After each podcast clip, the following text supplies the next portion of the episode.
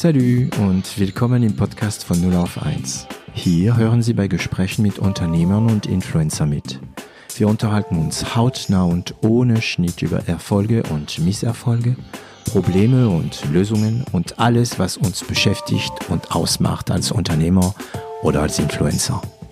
Ich bin David Treins, Gründer und CEO von L'Agence, eine Internet- und Content-Agentur aus Süddeutschland. Heute bin ich Gast bei Benner Holding in Wiesbaden und sitze ähm, zusammen mit Dominik Benner, mit Dr. Dominik Benner, ähm, der unter anderem Gründer und Besitzer, Besitzer von Schuh24 ist. Ähm, Benner Holding ist viel größer und viel mehr als nur Schuh24. Dazu gehört, ich glaube, Tasche 24, Dein Juwelier. Ähm, ich habe das Gefühl, dass, äh, dass äh, dieser Banner Holding ein bisschen ein System skaliert.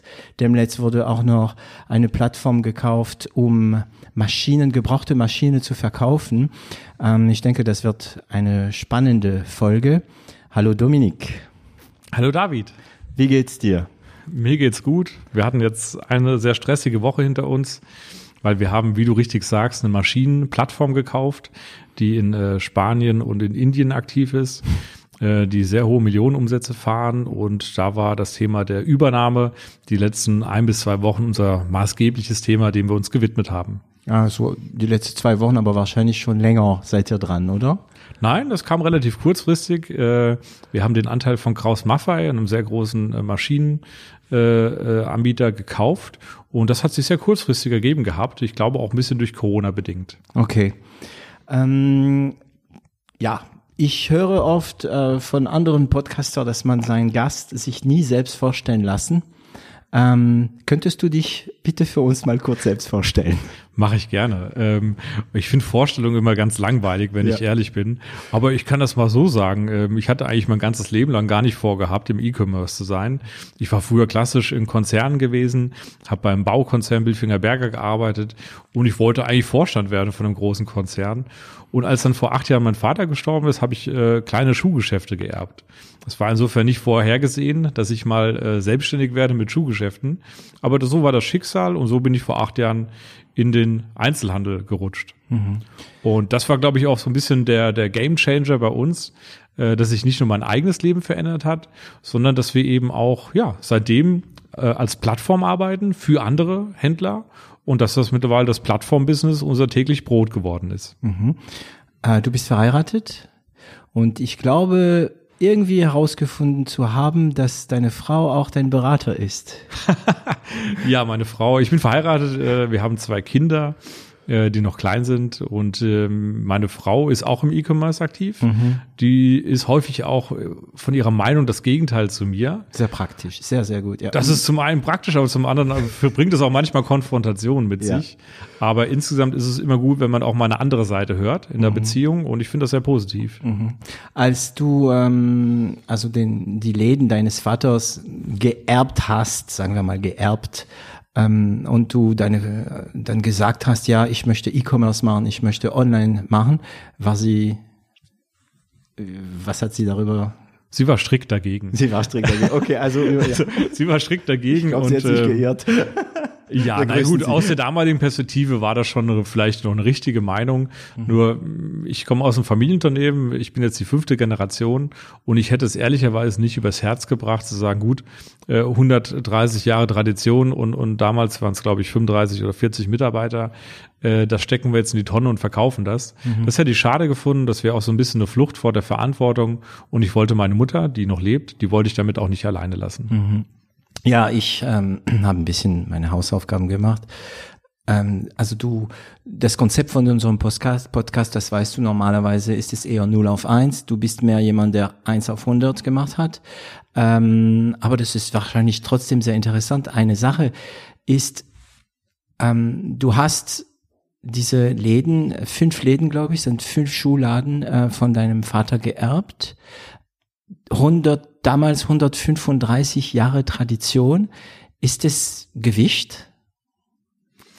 Äh, David, die Frage, ob das ein Gewicht hat oder nicht. Äh, ich glaube, das ist natürlich äh, eine historische Last, die man mit sich schleppt. Denn wenn man ein Unternehmen von Null auf mhm. gründet, ja, vom, vom Scratch oder vom weißen Papier, ist es meistens einfacher, als wenn man äh, erst irgendwo reinrutscht und es transformieren muss. Mhm. Und das war, glaube ich, auch so eine kleine Lessons learned. Wir haben bis heute immer noch Schuhgeschäfte, verdienen damit auch noch ein bisschen Geld. Ja. Mhm. Aber das ist völlig separat. Ja, wir haben die Unternehmen völlig separat gehandhabt. Denn wenn man versucht, als traditioneller Händler, ich sag mal, irgendwie so ein bisschen E-Commerce nebenher zu machen, das funktioniert gar nicht. Deswegen sind das völlig separate Einheiten bei uns. Wir sind räumlich komplett auseinander und ich selbst habe mit den Filialen heute gar nichts mehr zu tun. Wir machen reines Plattformgeschäft für verschiedenste Branchen und ich halte mich aus irgendwelchen stationären Schuhläden komplett raus. Aber ihr habt noch ein paar Schuhläden. Ja, wir haben noch ein paar Schuhläden. Elf Stück sind es hier mittlerweile in der Region in Frankfurt. Elf. Elf Stück, genau. Also und nur verdoppelt. ja, haben wir verdoppelt. Aber um ehrlich zu sein, das macht sehr wenig von unserem Umsatz aus. Das spielt keine so große Rolle. Mhm. Und warum dann behältst du sie? Manchmal ist es im Leben so, dass man sagt, man hat eine Herkunft und man will auch vielleicht die Herkunft nicht hinter sich abreißen. Und ich habe immer gesagt, Mensch, wenn es Gelegenheiten gibt, ein anderes äh, Unternehmen aufzukaufen, was vom Standort in Ordnung ist und wo man vielleicht noch was draus machen kann, dann kaufe ich das einfach. Mhm. Und so haben wir die letzten Jahre immer mal so das ein oder andere lokale Unternehmen aufgekauft. Mhm. Ähm, du hast studiert, HSG? Ja, ich habe in der Schweiz studiert, in St. Gallen und äh, für mich war das damals eine schöne Erfahrung, weil ich wollte weit weg von zu Hause sein. Ich hatte keine Lust, äh, bei meinen Eltern weiter zu wohnen. Und es war auch mal schön, anderes Land kennenzulernen und vor allem auch in der Schweiz mal selbst Fuß zu fassen und sich auch dort zu behaupten. Fand ich ganz interessant und es war auch kein langweiliges BWL-Studium, sondern man durfte dort über Philosophie, äh, Geschichte, Soziologie ganz, ganz viele Themen kennenlernen. Ähm, warst du gut in der Schule? Mittel. Also ich war nie ein besonders begabter einer. Schüler. Es war mir auch ehrlicherweise immer egal. Äh, ich hatte immer Interesse an anderen Sachen. Die Schule war für mich eher ein Randthema. Ja, da, du, da du natürlich alle Folgen von 0 auf 1 gehört hast, weißt du, dass ähm, alle unsere Unternehmer, ähm, alle, die, fast alle die gleiche Antwort geben. Ja, ich war Mittel. Ja. Ähm, okay, kannst du uns mal ein bisschen etwas über Banner Holding, ähm, wie kam es damals, als du diese fünf Schulläden hast, du warst Geschäftsführer, glaube ich, in, eine, in der Energiebranche, wenn ich mhm. mich nicht irre. Was passiert da? Kommt ein Anruf? Also es war natürlich bei mir natürlich dramatisch, weil mein Vater über Nacht verstorben ist bei einem Herzinfarkt, womit niemand gerechnet hat. Und deswegen gab es da an der Stelle nicht viel Überlegungen, ähm, was man zu tun hat oder was nicht. Es gab nur die Überlegung, führe ich dieses Unternehmen fort oder nicht. Und die Entscheidung nach, äh, nach glaube zwei Flaschen Rotwein war dann gewesen, ähm, das Unternehmen fortzuführen und äh, zu überlegen, was kann man daraus machen. Und ich habe im ersten Jahr relativ schnell gemerkt, dass ich mit stationären Geschäften keine Zukunft für mich sehe, damit groß zu wachsen. Denn ich bin kein Mensch, der nur Verwalter ist. Ich bin immer ein Mensch, der was nach vorne bringt. Und so kam relativ schnell die Idee auf, wie kann man was für andere Händler auf die Beine stellen. Also eine Plattform werden. Als Partner? Ne, als Partner, genau. Denn wenn man ehrlich ist, der kleine Händler, das ist bis heute so, der kann kein Online-Business betreiben. Weil er hat keine Ahnung davon. Er hat nicht drei qualifizierte SEO-Experten und nochmal fünf AdWords-Experten. Also Suchmaschinenoptimierung und genau, so Genau, Suchmaschinenoptimierung. Ne? Also er hat keine Ahnung von diesen operativen Themen. Er hat auch kein Kapital dafür. Ja.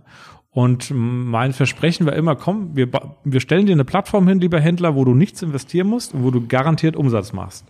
Und dieses Versprechen, kein Investment und garantierter Umsatz, das halten wir bis heute ein. Und deswegen machen auch bei uns mittlerweile über 2200 Geschäfte mit. Okay, mein Stand war über 1000. Nein, das ist schon lange ist her. richtig gewachsen. Ne? Ja, in Corona in diesem Jahr ist natürlich zum einen schlimm für die Händler gewesen. Ja, die Passanten sind weggeblieben, es kamen keine Menschen mehr in Geschäfte. Auf der anderen Seite sind ganz, ganz viele Händler, Modehändler, Schuhhändler, Juweliere zu uns gekommen dieses Jahr und haben so wieder einen Teil des Umsatzes rausgeholt online. Und ich glaube, dass wir da schon einen wichtigen Beitrag geleistet haben, dass es viele Händler in diesem Land dieses Jahr halbwegs überstanden haben. Auch teilweise dank ähm, eine von euren Plattformen. Ja. Das heißt, damals, ähm, ja, du hast wirklich, deine Karriere lief gut. Du warst so Konzern, mhm. äh, Konzern ähm, orientiert. Die Karriere lief gut und war das ein Rückgang also ich meine rein finanziell, rein von der Größe von dem, was du dann führst, war das ein Rückgang mit großem Potenzial? Was war in deinem Kopf? In meinem Kopf war äh, gewesen, du hast eine Verantwortung und du hast die wahrzunehmen. Punkt. Ähm, Mitarbeiter von Mitarbeiter, einem, das ist halt auch was mit der Lebensphilosophie zu tun. Ähm, wenn man in einem Familienunternehmen groß wird und ich habe von klein auf öfter mal mitgearbeitet, ich muss am Wochenende dort arbeiten, dann wächst man nicht auf und sagt, oh, mein Leben dient allein der Selbstverwirklichung und ich will in 28 Ländern gelebt haben und äh, möchte den Sinn des Lebens äh, 30 Mal neu erfinden, sondern man hat einfach eine Pflicht und die Pflicht ist zu erfüllen. Und so habe ich mein Leben immer verstanden, dass ich eine Pflicht habe, ein Unternehmen auch teilweise fortzuführen oder besser zu machen und dass ich das an meine Kinder übergebe. Mhm. Ich bin nur ein Teil dieser Generationenfolge und in dieser Pflicht handle ich und in dieser Pflicht habe ich damals gesagt, gut, ich tue mir das an, auch wenn es sicherlich ein Rückschritt war. Ich habe damals sehr, sehr hohes Gehalt gehabt als Geschäftsführer von einem äh, Milliardenkonzern. Ähm, ich habe dort große Räder drehen können, ich konnte viel entscheiden. Ähm, das war schon reizvoll ja, aber auf der anderen Seite, äh, es hat auch einen eigenen Reiz, ein Unternehmen von einer ganz kleinen Basis zu einer größeren Basis zu führen. Also entscheidest du dich für die Schulläden schon damals mit der Idee, mehr daraus zu machen, wie du gesagt hast, du dachtest schon damals, glaubtest schon damals nicht an den, sagen wir mal, Zukunft des äh, Einzelhandels, wie der ist. Ähm, wann kam diese Idee, ähm, also es war deine Idee, eine Plattform zu machen? Ja, also es gab damals eigentlich noch kein richtiges Plattform-Business. Also Zalando war damals keine Plattform. Amazon hatte vereinzelt Händler gehabt, aber äh, dieser Ansatz, wir organisieren dem Händler komplett den Online-Verkauf und verkaufen für ihn auf 50 Online-Shops und, und, Kanälen. Diese Idee hatte eigentlich damals keiner gehabt, oder zumindest kenne ich keinen.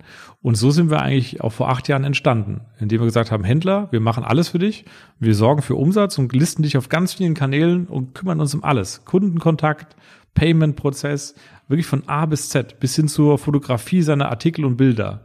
Und das war, glaube ich, schon ein bisschen einzigartig damals. Und auch heute gibt es, glaube ich, gar nicht so viele, die sich dafür als größere Online-Player interessieren. Denkst du, das wäre heute noch möglich, sowas zu starten? Ja, na klar. Ja, wir, starten, wir starten ja jedes Mal wieder neu. Also zum Beispiel in der Juwelierbranche sind wir ähm, dieses Jahr gestartet, 2020. Und jetzt müssen wir mal gucken, wie sieht die, die Juwelierbranche aus? Hm. Es gibt bis heute keine Plattform für Juweliere. Es gibt bis heute kaum Juweliere, die online sind. Mhm. Chris zum Beispiel macht einen guten Job. Ja, die haben einen guten Job, haben gute Geschäfte. Haben auch die, die machen das. Ne? Ja, die haben eine gewisse finanzielle Kraft auch. Aber sonst die normalen äh, 4000 Juweliere in diesem Land, die sind null online aktiv, haben keine Chance online zu verkaufen mhm. und haben niemanden, an den sie sich wenden können.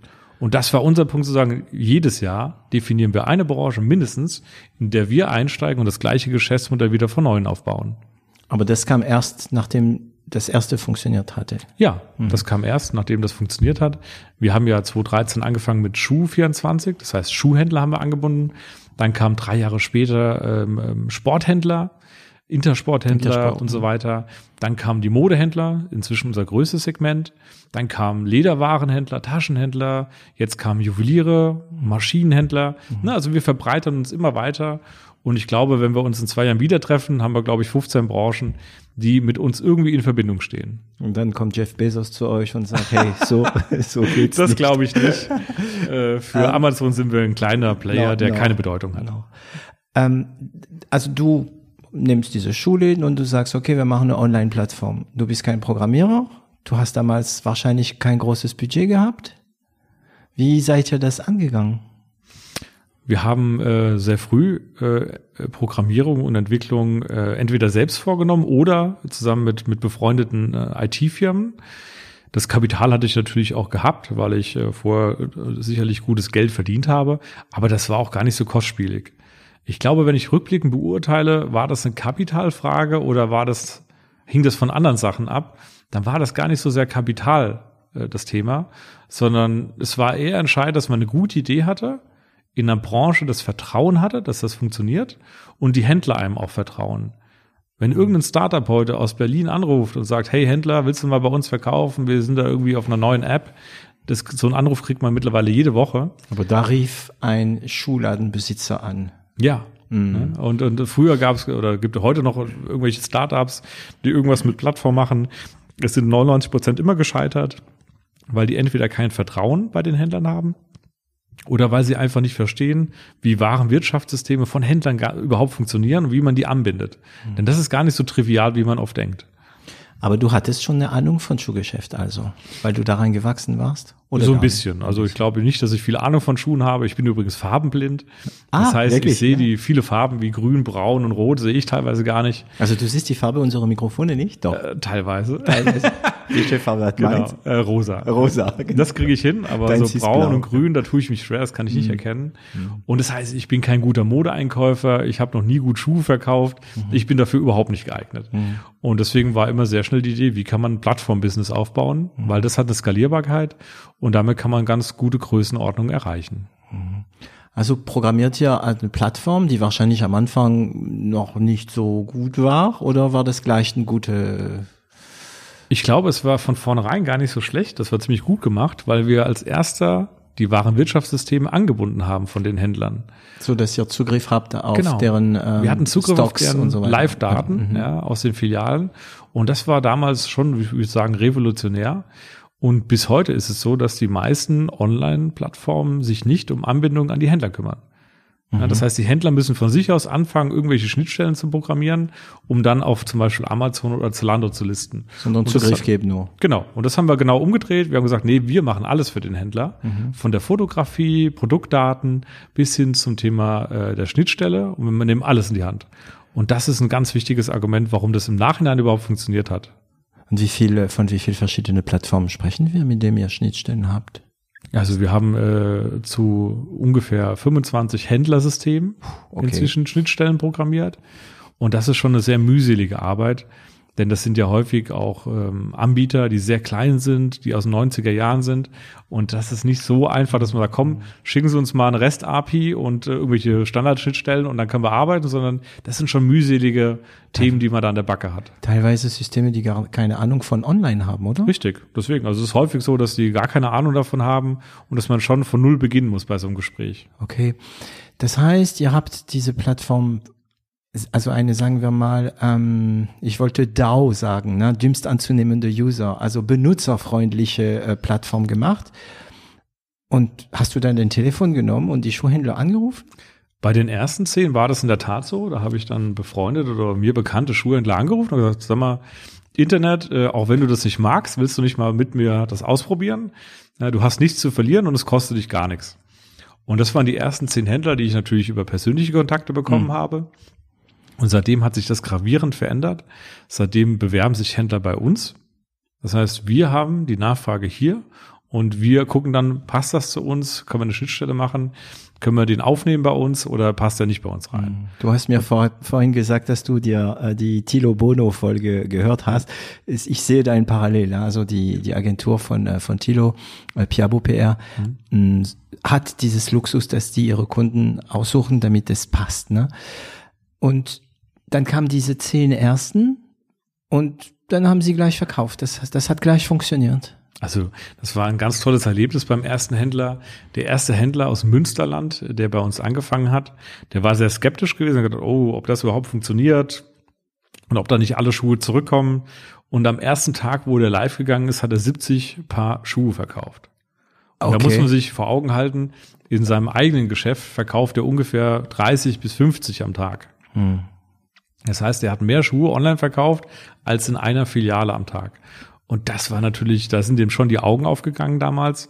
Und das war eine ganz tolle Erfahrung. Und das war der Initialfunke, wo ich gemerkt habe, Achtung, dieses komische Konstrukt, was ich hier umsetze als Geschäftsidee, das funktioniert. Das ist keine Fantasie, sondern es funktioniert.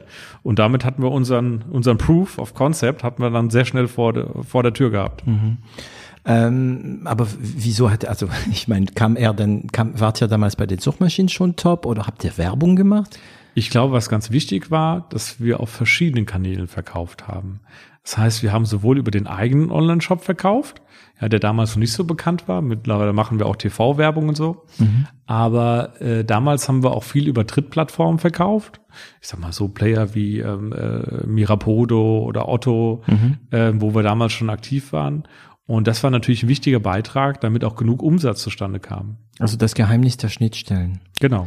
Das ist ja immer witzig, denn ähm, sobald man von Export und Import, also Schnittstellen sind ja Export, Import, ne? Die Daten, Daten aus einer, sagen wir mal, Tabelle, Datenbank mhm. werden in eine andere Form gebracht, damit sie in den anderen, in den nächsten Tabelle landen. Das heißt, die Tabelle von Schuh24 oder von dem Händler, also ich sag Tabelle, Datenbank, ne, sieht nicht so aus wie die von Amazon zum Beispiel und da programmiert etwas, damit die Spalte 1 in die Spalte 3 landet und so weiter. Das macht immer viel Angst. Schnittstellen viele Entwickler, wenn man von Schnittstellen spricht, fangen an, sich der Haut zu zerreißen. Aber es scheint ja wirklich eine der Schlüssel zu sein. Je mehr Schnittstellen, desto einfacher wird der Übergang von einer Plattform in die andere. Und das war eine der Schlüssel zum Erfolg. Habt ihr Schnittstellen zu Amazon? Ja, wir arbeiten auch mit Amazon zusammen, weil man darf eines nicht vergessen, ob man Amazon mag oder nicht. 50 Prozent der Menschen in dem Land kaufen dort, vermutlich sogar noch ein bisschen mehr. Und die kann man ja nicht komplett ausblenden. Das heißt, wir listen auch äh, Artikel, nicht alle, aber viele Artikel auf Amazon und verkaufen auch dorthin wieder, ja, ganz gute Mengen. Mhm. Also Schuh24, wie lange dauerte es, bis du gesagt hast, okay, jetzt fangen wir an. Also man kann jetzt bei euch nicht von skalieren sprechen, weil Schuh24 skaliert, verkauft immer mehr, sondern von äh, reproduzieren. Ja, wir reproduzieren unser Geschäftsmodell auf neue Branchen. Mhm. Und entweder fangen wir selbst in der Branche neu an, wie bei Juwelieren jetzt, mhm. mit deinjuwelier.de, oder wir kaufen eine Plattform, die dort schon in der Branche Erfolg hat, wie jetzt zum Beispiel im Bereich des Maschinenhandels. Mhm. Ja, dann das, das sagen wir uns, okay, bevor wir dann die mühseligen zwei, drei Jahre von null aufbauen müssen, mit viel Nerven und, und Scheitermöglichkeiten, kaufen wir lieber einen Player auf, ja, legen Geld auf den Tisch, aber arbeiten dann in einer sehr engen äh, Partnerschaft zusammen und bringen diese Branche mit der Plattform nach vorne. Also ihr behält die Geschäftsführung also ja, und so weiter? unbedingt. Okay. Also wir wollen ja mit dem Gründer zusammenarbeiten. Ich bin ja selbst ein Gründer mhm. und ich hätte überhaupt keinen Bock, dass irgendein Private Equity Mensch mir gegenüber sitzt, der mir jeden Morgen erklärt, wie ich meine Büroklammern äh, günstiger einzukaufen habe, sondern ich will ja mit, mit Unternehmern reden und mit Unternehmern entscheiden. Mhm. Erinnerst du dich an der erste Übernahme? Ja, klar. Was war? Wir haben uns damals beteiligt an einer äh, B2B-Plattform, die ihren Sitz in Berlin hat und an der sind wir auch bis heute beteiligt. Darfst du sagen, was du bezahlt hast? Nein. Nein, darfst du nicht. man muss ja immer bei den Kaufverträgen runterschreiben, ja. es wird Stillschweigen ja, vereinbart, deswegen tut man nie über Kaufpreise reden. Ähm, aber ähm, viele Kaufpreise werden ja ähm, aufgeteilt zwischen Einmalzahlung und einer Earnout-Zahlung. Also Earnout heißt, dass ähm, die Geschäftsführung bleibt in der Firma und bekommt einen Teil, jedes Jahr einen Teil genau. von dieser Gesamtsumme. Also Ganz wenn es genau. kann sein, wenn du sagst, du kaufst für eine Million, kann es sein, dass äh, über fünf Jahre, jedes Jahr bekommt er 200.000 und ähm, am Ende kann er dann theoretisch gehen, wenn er will. Dann genau, geht so kann man das, das ungefähr Die machen. Gewandtheit und das Wissen nicht. Ähm, was mich interessieren würde, du hast dann, in welches Jahr war das jetzt, äh, den ersten Kauf etwa? 2000? 2017 war das. 2017 mhm. gab's, also das heißt, die Preise waren damals schon hoch wahrscheinlich, weil wenn man ähm, vor zehn Jahren Firmen gekauft hat, da war das so eine Million vielleicht, war ein Thema und mittlerweile spricht man von 10, 20 Millionen. Gibt es seit 2017 große Diskrepanz schon in den Preisen? Ja, äh, das Thema Plattform war vor vier Jahren noch nicht so en vogue. Mhm. Es hat sich rapide geändert. Wenn man jetzt mal weltweit schaut, was sind die erfolgreichsten Unternehmen und die wertvollsten, sind das inzwischen doch Plattformen geworden. Also Microsoft klammer ich jetzt mal aus. Aber sowas wie Airbnb, sowas wie Uber, ähm, sowas wie auch HS in Deutschland ähm, und andere Plattformen, selbst Zalando, ja, mhm. ist, ich denke mal, äh, nächstes Jahr äh, schon mehr Plattformen als Selbstverkäufer.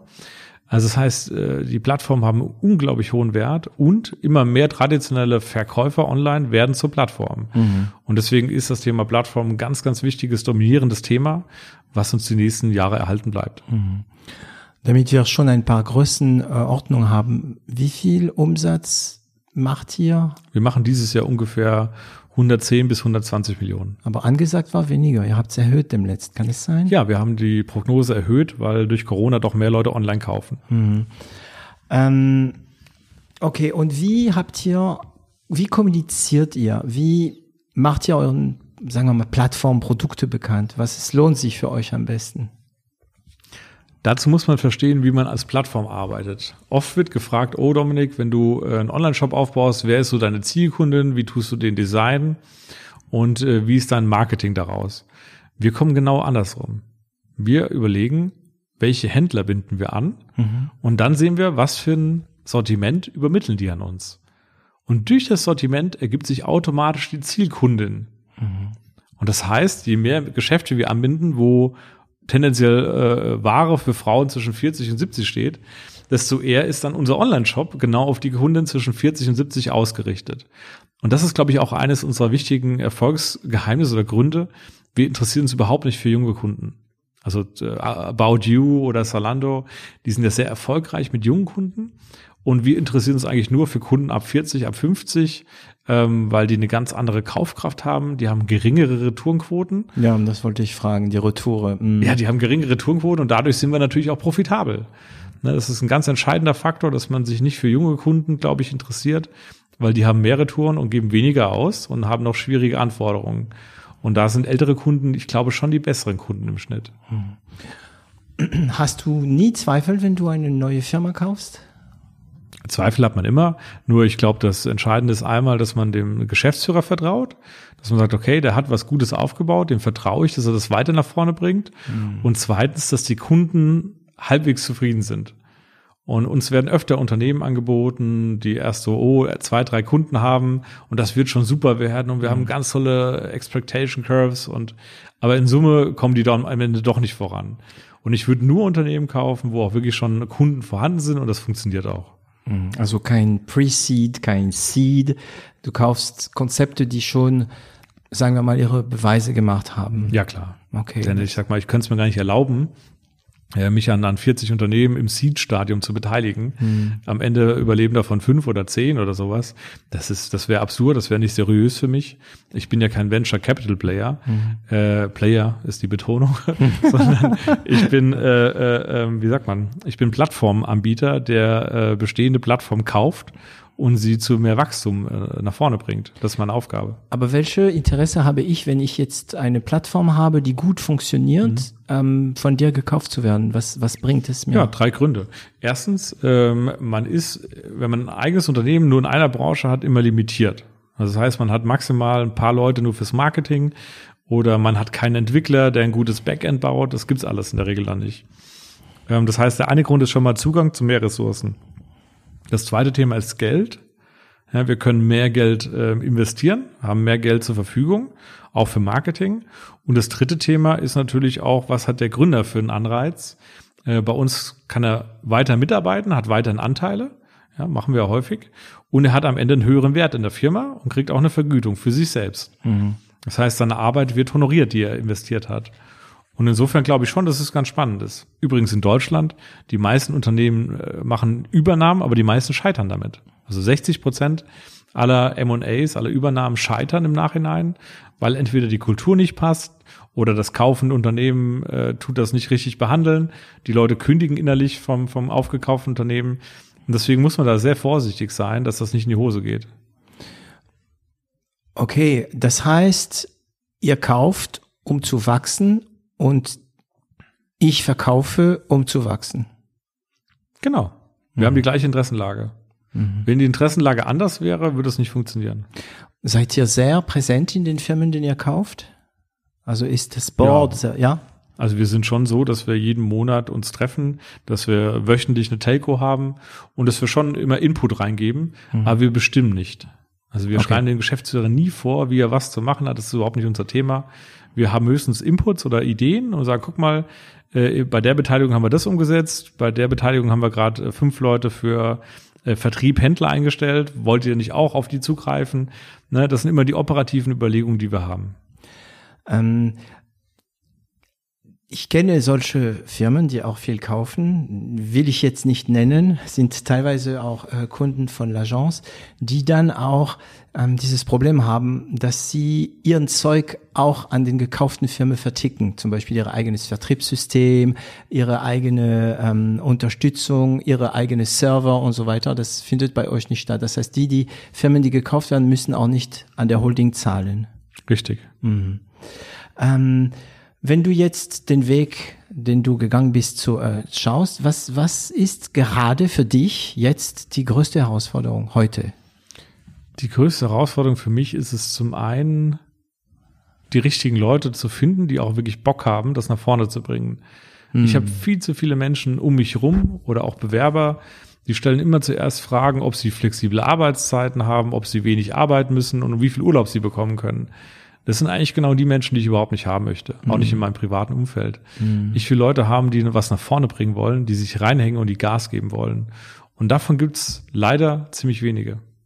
Also keine Menschen, die schöne Geschichte erzählen, Weißt du, was ich da meine? Nein. Ah, das kommt aus äh, ein Bekannter von mir in Frankreich. Also er, er sprach eher von seinen Ingenieure und er hatte gemeint, er hat jetzt im Letzten 20 Prozent mehr investiert ähm, Kapital. Also ähm, die arbeiten im Textilbau in der Textilbranche und ähm, er versteht nicht, warum er da von dieser Investition nichts sieht. Und er ging zu seinen Ingenieuren und die haben ihm immer schöne Geschichten erzählt, warum es nicht besser wird, warum es nicht mehr funktioniert. Und diese schönen Geschichten sind einfach Sachen, die man dich erzählt, um zu erklären, aber die im Grunde genommen nicht stimmen. Erkennst du die, die schönen Geschichten? Kannst du sie? Ja klar, ja klar, erkenne ich die. Ähm, ich meine, das äh, man kann eigentlich nur als Unternehmen groß werden. Ähm, das war bei Amazon so, das ist bei Tesla so wenn man Leute um sich rum hat, die viel besser sind als man selbst, mhm. die richtig gut sind und das gnadenlos und aggressiv voranbringen. Mhm. Wenn man solche Leute hat, kann man ziemlich viel bewegen. Und ich merke leider viel zu oft, dass wir Menschen um uns rum haben, auch bei mir im Unternehmen, die viel zu träge sind, die überhaupt nicht diesen Drive haben und die, die zu sehr auf ihre Work-Life-Balance und, und, und äh, was auch immer achten. Ich will das nicht diskreditieren. Also jeder kann gerne Work-Life-Balance haben. Nur wenn man ein Unternehmen nach vorne bringt und massiv wachsen will, braucht man solche Leute nicht. Und wie findest du diese Perlen? Das ist das Schwierige. Wir ja. finden die auch nicht immer. Wir finden die sehr selten, wenn ich ehrlich bin, mhm. weil viel zu viele Leute meiner Generation sind auf diesem Trip, dass sie äh, sich selbst verwirklichen wollen, dass sie äh, Arbeit als Belastung sehen, dass sie Urlaub in den Vordergrund stellen und dass sie sagen, ja, an sich ist mein Privatleben das, das ist der Vordergrund und hartes Arbeiten ist eher nicht das, was ich suche. Mhm. Ja. Und das, das finde ich äh, schade, das ist aber legitim, um Gottes Willen. Aber wir suchen nicht Leute, die um 16.30 Uhr nach Hause gehen. Mhm. Du sprichst aber von, von Führ Führungskräfte. Ich spreche sowohl von Führungskräften, aber auch von einfachen Mitarbeitern. Mhm. Denn auch der Mensch in der Lagerhalle, der dort bei uns hier arbeitet, wir haben auch eine Lagerhalle hier in Wiesbaden, ähm, wenn da mehr Paketaufkommen ist, kann der nicht um 16 Uhr nach Hause gehen. Mhm. Das heißt, auch der muss da mal härter anpacken und zur Not mal bis 21 Uhr bleiben, wenn das die Situation manchmal erfordert. Und diese Einsatzbereitschaft, die wünsche ich mir schon oft von Menschen, die ist leider nicht immer da. Ja, die Frage ist auch, wie motiviert man die Mitarbeiter ähm, dass sie dann, also ich weiß, eine der Antworten lautet, ja, die sollen selbst motiviert sein. Ich bin nicht da, um die Leute zu motivieren, aber ich glaube, wir wissen beide, dass das nicht funktioniert. Ähm, wie motiviere ich jemand? Wie bringe ich jemand dazu, halt für das gleiche Lohn etwas mehr zu machen? Also ich glaube, man kann das nur begrenzt beeinflussen. Mhm. Klar, man kann Menschen mehr loben, ja, man kann Menschen auch vielleicht ein bisschen monetär anreizen, aber das ist beides sehr begrenzt. Mhm. Es ist eine Typfrage. Mhm. Wenn ich jemanden vor mir habe, der einfach partout sagt, ich will meine Kinder immer um 17 Uhr zu Hause zum, zum äh, Abendessen früh sehen, weil die klein sind, den kann man nicht motivieren, dass er sich reinhängt und auch mal eine Nachtschicht macht. Das geht gar nicht, weil der hat einfach eine andere Priorität.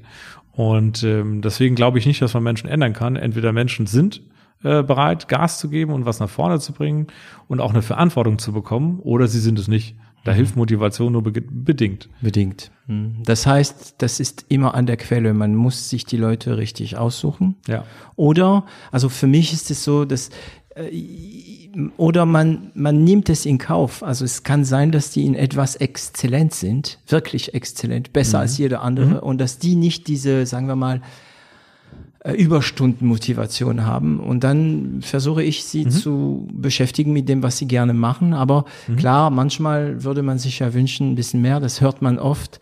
Ähm, aber wir sind ja Unternehmer und sie sind Angestellte. Deswegen. Hm. Das will ich nicht gelten lassen, nee. weil ähm, ich war früher selbst angestellt und ich wollte immer was erreichen. Und wenn man mal ehrlich ist, man braucht dann nur mal zu den großen Beratern und, und Wirtschaftsprüfern zu gehen. Mhm. Da sitzen Horden von Menschen, die maximal leistungsbereit sind. Für die ist es völlig normal, abends um 23 Uhr eine Telco zu haben, mhm. weil der andere in einer anderen Zeitzone ist und Gas zu geben. Das ist eine Typfrage. Das hat nichts damit zu tun, ähm, wie groß oder klein man ist und ob man selbstständig ist oder nicht selbstständig ist. Das hat einfach was damit zu tun, ob man die richtigen Leute findet, um das Unternehmen voranzubringen. Und wenn man die findet und wenn man den Gas Dann gibt, kann man viel bewegen. Bist du, also du hast über 100 Leute? Ja. Ähm, also ich nehme an, dass du nicht bei jedem Bewerbungsgespräch dabei bist. Nein, bei Führungskräften immer. So, Thilo Bono sagte in seiner Folge, er ist im Gespräch und nach drei Minuten weiß er schon. Und er hört extrem auf seine eigene Antennen. Ähm, kannst du schnell, bitte? Dann bewundere ich ihn, ich kann das nicht. Nee. Ja, ich habe mhm. selbst Leute, wo ich mir nach drei Monaten Arbeit manchmal unsicher bin, mhm. ob die äh, nur so gut tun oder ob die gar nicht so gut sind. also ich traue mir diese Menschenkenntnis nicht immer so schnell zu und ich habe mich auch sicher schon öfter getäuscht. Mhm. Mhm. Hast du dich getäuscht? Ja, natürlich, ja. klar. Jeder macht dort Fehler. Ja, wer nicht? Wer nicht, ja. Ähm, du entscheidest alleine in der Holding? Oder nicht alleine, also wir haben zum einen einen Beirat im E-Commerce, äh, das sind vier Leute, die alle aus dem E-Commerce auch kommen oder die da nah dran sind. Und wir haben zum anderen natürlich auch hier Führungskräfte. Wir haben einen Leiter E-Commerce, wir haben einen Leiter Marketing, wir haben eine Personalleiterin, die auch alle ein Wörtchen mitreden und auch mitentscheiden. Mhm. Aber im Zweifelfall, wenn es unklar ist, muss ich auch mal mitentscheiden, ja. Mhm. Wärst du manchmal nicht lieber, hättest du nicht manchmal lieber einen Kompagnon oder der mitträgt? Ja, natürlich. Ja. Also es gibt nichts Besseres, als wenn man jemanden hat an seiner Seite, der ähm, die gleichen Ideen hat, der genauso einen Drive hat, der, der, der vielleicht auch einen ergänzt. Das finde ich ganz toll. Habe ich bis heute noch nicht in der Form so ganz gefunden. Leider. Hm. Das ist wirklich ein Thema. Also gut, das ist ein Thema, der zurzeit im Podcast immer wieder kommt, weil es ein Thema, was mich beschäftigt. Mhm. Mm, und das ist wie immer, ne? wenn du drei Personen fragst, bekommst du äh, mindestens zwei Antworten. Wenn du Pech hast, kriegst du äh, drei Antworten. Und äh, manche wollen das, andere wollen das nicht. Ähm, man ist manchmal so, wenn man alleine ist, kann man schneller entscheiden. Und so viel ich weiß, bei euch, ähm, ich weiß nicht, ob sich geändert hat, aber ihr habt nicht so viele, sagen wir mal, starre Prozesse. Ihr seid sehr im Try and Error und so weiter. Ist es noch so heute, trotz ja. der Größe? Ja, also es ist definitiv so, das wollen wir uns auch beibehalten, dass wir dieses Just Do It Prinzip immer beibehalten. Mhm. Das heißt, auch wenn es eine bekloppte Idee ist, wir tun es einfach schnell in meinem Zimmer besprechen und machen es dann einfach, ja, wenn mhm. ich das gut finde. Und das finden auch meine Mitarbeiter cool. Wir haben mhm. schon einige, die aus dem Konzern kommen oder aus Genossenschaften kommen, ähm, die sind es gar nicht gewohnt, dass man einfach eine Entscheidung innerhalb von ein paar Minuten trifft und sie dann auch noch umsetzt. Ähm, die sind es meistens gewohnt, dass sie einen Vorschlag an den Vorgesetzten einreichen. Der Vorgesetzte bespricht es innerhalb von drei Monaten mal mit dem Vorstand und der Vorstand überlegt zwei, drei Monate, ob er das gut findet oder nicht. Mhm. Und diese, diese Kaskade von Entscheidungen, die ewig dauert, das ist cool, dass wir einfach hier schnell pragmatisch sind und es einfach ausprobieren. Mhm. Es mhm. kann auch scheitern, das ist eigentlich egal. Aber am Ende habe ich immer die, die Theorie die letzten Jahre bekommen, der Schnelle ja, schlägt den Langsamen. Ja. Früher war es ja immer der Große schlägt den Kleinen. Das mhm. war ganz klar früher so. Man hat als Großer mehr Kapital, äh, mehr Macht etc. Und das ist heute anders. Ja, der Schnelle schlägt den Langsamen mhm. und das wird sich bewahrheiten. Wir haben da einen Spruch in Frankreich. Ähm, ein Depp, der läuft, der kommt immer viel weiter als, als ein Schlauer, der sitzt. ja. Da ist also, was dran. Genau. Das Auch wenn ich nicht, uns als Depp sehe. Ja, genau. Es heißt ähm. nicht, dass die, die laufen, äh, äh, alle Depp sind. Ne? Ein Schlauer, der läuft, dann wird noch schneller sein als ein Depp, der läuft. Ne? Aber das, äh, ähm, das klingt bei mir sofort. Hast du konkrete Beispiele? Also ich muss gerade an Google denken. Mhm. Google gibt, also die haben ein System, die fördern das. Ich weiß nicht, ob es noch so ist, aber ich weiß, dass es definitiv früher so war. Die haben bestimmte Angestellte ähm, 20 Prozent ihrer Zeit freigegeben, um irgendwelche Konzepte zu entwickeln. Und so ist sogar Google, also damals Google Earth und jetzt Google Maps entstanden, was mittlerweile so wichtig ist in unserem täglichen Leben. Das war so ein Google Labs gab's. Ne? Das war eine Google Labs Entwicklung, was ein Mitarbeiter so ein bisschen probiert hat. Hm, hast du so konkrete Beispiele von solche Projekte, die vielleicht eine, der nichts geworden ist und eine, der richtig was gut ge richtig geworden ist? Also wir ziehen uns alle ähm, zwei Monate in Hotel zurück, ja, für mindestens einen halben Tag, eher länger, und diskutieren mit allen Mitarbeitern, die Lust haben, abends bei Wein und bei gutem Essen, mhm. was können wir hier anders machen und welche neuen Projekte können wir aufsetzen. Mhm. Und da kommen viele coole Sachen rum. Wir gehen auch bewusst immer in ein Hotel dafür, machen das nicht hier im Haus. Mhm. Und das ist eine gute Erfahrung. Daraus sind einige Sachen entstanden. Zum Beispiel, wir haben das letzte Mal abgestimmt, in welche Branchen gehen wir rein. Und also einfach, welche Branche ja. wollen wir mal erobern? Ja, also erobern ist das falsche Wort, aber welche versuchen wir mal, äh, eine Plattform aufzubauen. So würde ich das formulieren. Und äh, die eine Plattform war zum Beispiel die Idee, wir gehen in das Brillengeschäft rein. Ja, und das war eine super Idee. Wir haben schon mit ersten Brillenhändlern gesprochen, haben Gas gegeben, bis wir dann gemerkt haben, dass, dass das Thema Anpassung der Brille ganz schwierig ist, dass äh, das Thema Sonnenbrille schon zu, von zu viel angeboten wird. Und wir haben keine Lücke für uns gesehen, um im Brillenmarkt aktiv zu werden. Mhm. Das erschien uns zu klein. Deswegen haben wir die Finger davon gelassen. Und solche Try and Errors haben wir oft. Mhm. Ähm, kennst du, nee, wahrscheinlich nicht, das ist in Frankreich, äh, Lunette pas cher, also Brille ja. nicht teuer, ja? ja? klar. Die haben ein Wahnsinnssystem entwickelt in Frankreich. Also das ist etwas, wo jeder gesagt hat, das wird nie was. Mhm. Und das ist ein richtiges Geschäft geworden. Die machen Brillen in zehn Minuten mhm. ab zehn Euro. Mhm. Und die hatten sogar Probleme mit äh, mit äh, den ganzen großen Brillenhersteller oder Dolce Gabbana, die ganzen Marken, Dior und so, weil sie irgendwie nachgewiesen haben, dass ihre Monturen, man nennt es nicht Monturen, man nennt es äh, Gestell. Gestell, ihre mhm. Gestelle, ihre Gläser genau die gleiche Qualität haben, kommen teilweise aus den gleichen Fabrik in China, wie die von Dior und Co., kosten aber, ich glaube, zehnmal weniger. Und die machen dir die Brille sofort. Du gehst dahin, das wird sofort geschnitten, das wird sofort poliert, wird alles gleich gemacht. Und ähm, dahinter steht ein ganz großen französischen Investor auch, ich weiß seinen Namen mhm. gerade nicht mehr. Mhm. Ähm, hast du dir da das angeschaut? Nein, habe ich nicht. Nee. Damals kannte ich das noch gar nicht. Mhm. Sondern wir kommen immer von der Frage, wie können wir mit Händlern was machen? Mhm. Ja, also stimmt. uns interessiert es gar nicht, ob jemand äh, Brillen selbst baut oder nicht baut, sondern wir kommen immer von der Frage, wo gibt es genug Händler in mhm. einer Branche, Kerngeschäft, mhm. die wir anbinden können und für die wir ein gutes Geschäft aufbauen können als Plattform. Das ist unsere Kernfrage. Und da gibt es viele Felder. Also vom Gartencenter gibt es ganz viele in Deutschland Lichtgeschäfte, also äh, Interieurdesigngeschäfte und bis hin zu äh, ich sag mal, ähm, hochwertige äh, Möbelausstatter und hochwertige mhm. Möbelgeschäfte. Da gibt es so viel, was man noch anbieten kann als Branchen. Also da fallen mir viele Themen ein. Hm, digitalisieren ohne zu vernichten. Ja. Hm, wenn ich jetzt irgendwie entscheide, ich möchte Schuh verkaufen oder Taschen oder was auch immer ihr anbietet, wäre das möglich, theoretisch, dass ich einfach einen kleinen Lagerraum kaufe hier in der Nähe von Wiesbaden, ähm, dass ich einfach versuche, meine Schuhe zu vertreiben ohne Laden. Ja, wird deswegen nicht funktionieren, weil im Online weiß man nicht, wie der Abverkauf ist der Produkte.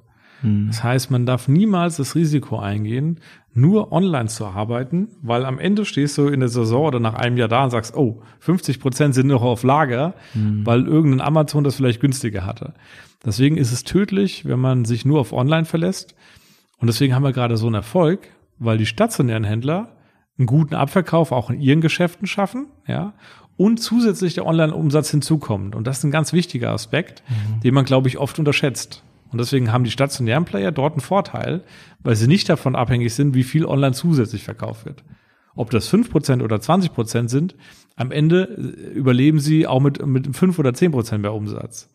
Das heißt, du glaubst immer noch an diese Passantengeschäft, also ja, so Geschäfte? Ja, natürlich. Äh, na klar wird es jetzt auch weniger werden, ähm, weil in kleinen Städten der Einzelhandel wegstirbt, das ist so.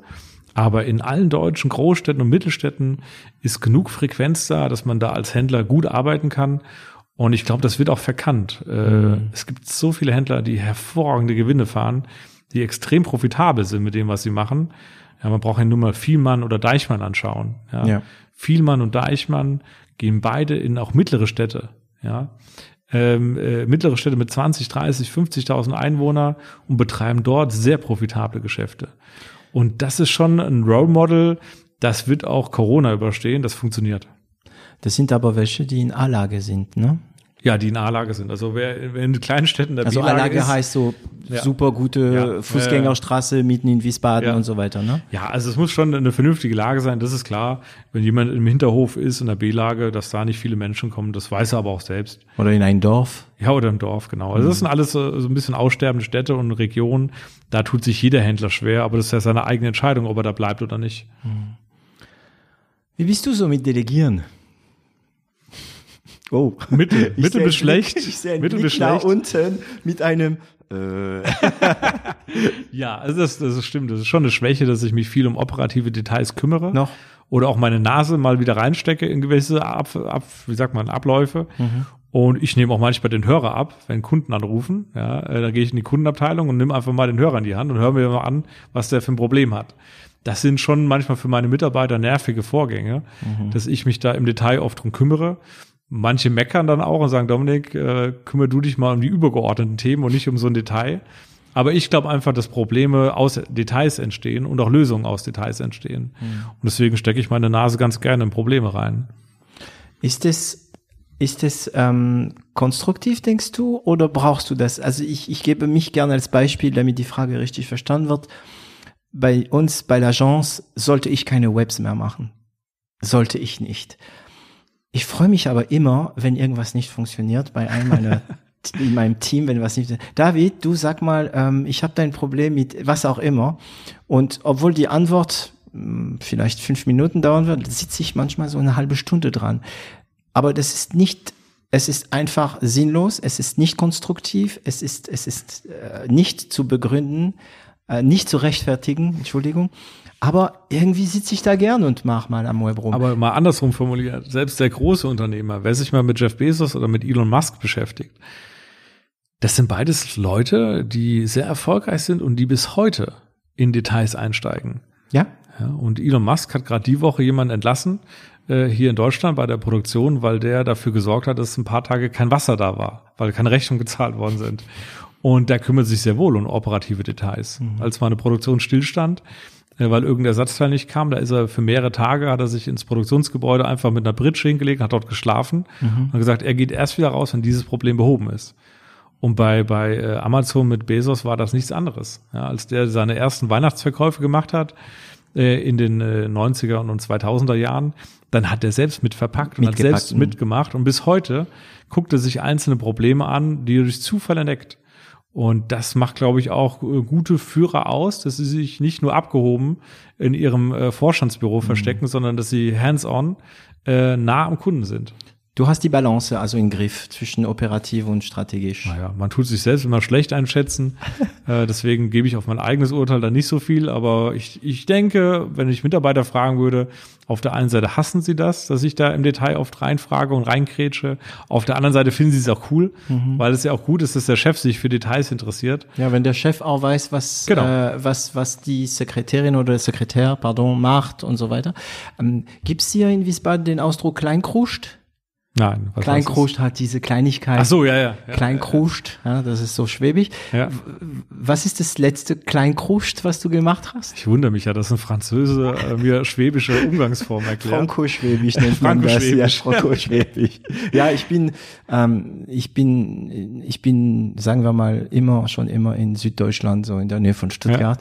Und da ich ja Dialekt, ähm, liebe, lasse ich sie auch gerne rein. Ich bin wie ein Schwamm und ich kann auch so schwätzen, wenn es sein muss, weißt ähm, Also ich habe mal in, in Fontainebleau gelebt. Äh, insofern können wir auch gerne auf Französisch äh, switchen im nächsten Podcast. Ok, on peut y aller, il n'y a aucun problème. On fera un podcast en français.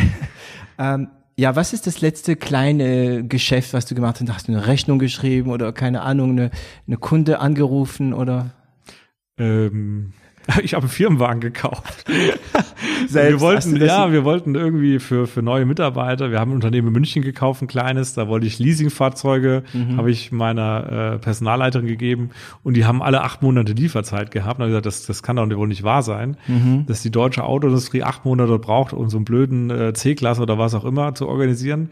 Und da habe ich dann selbstständig einfach Kaufverträge einfach ausgefüllt und habe von der Ferne aus einfach Autos Gebrauch gekauft, die jetzt die Mitarbeiter kriegen, weil mir das andere zu dumm und zu langwierig war.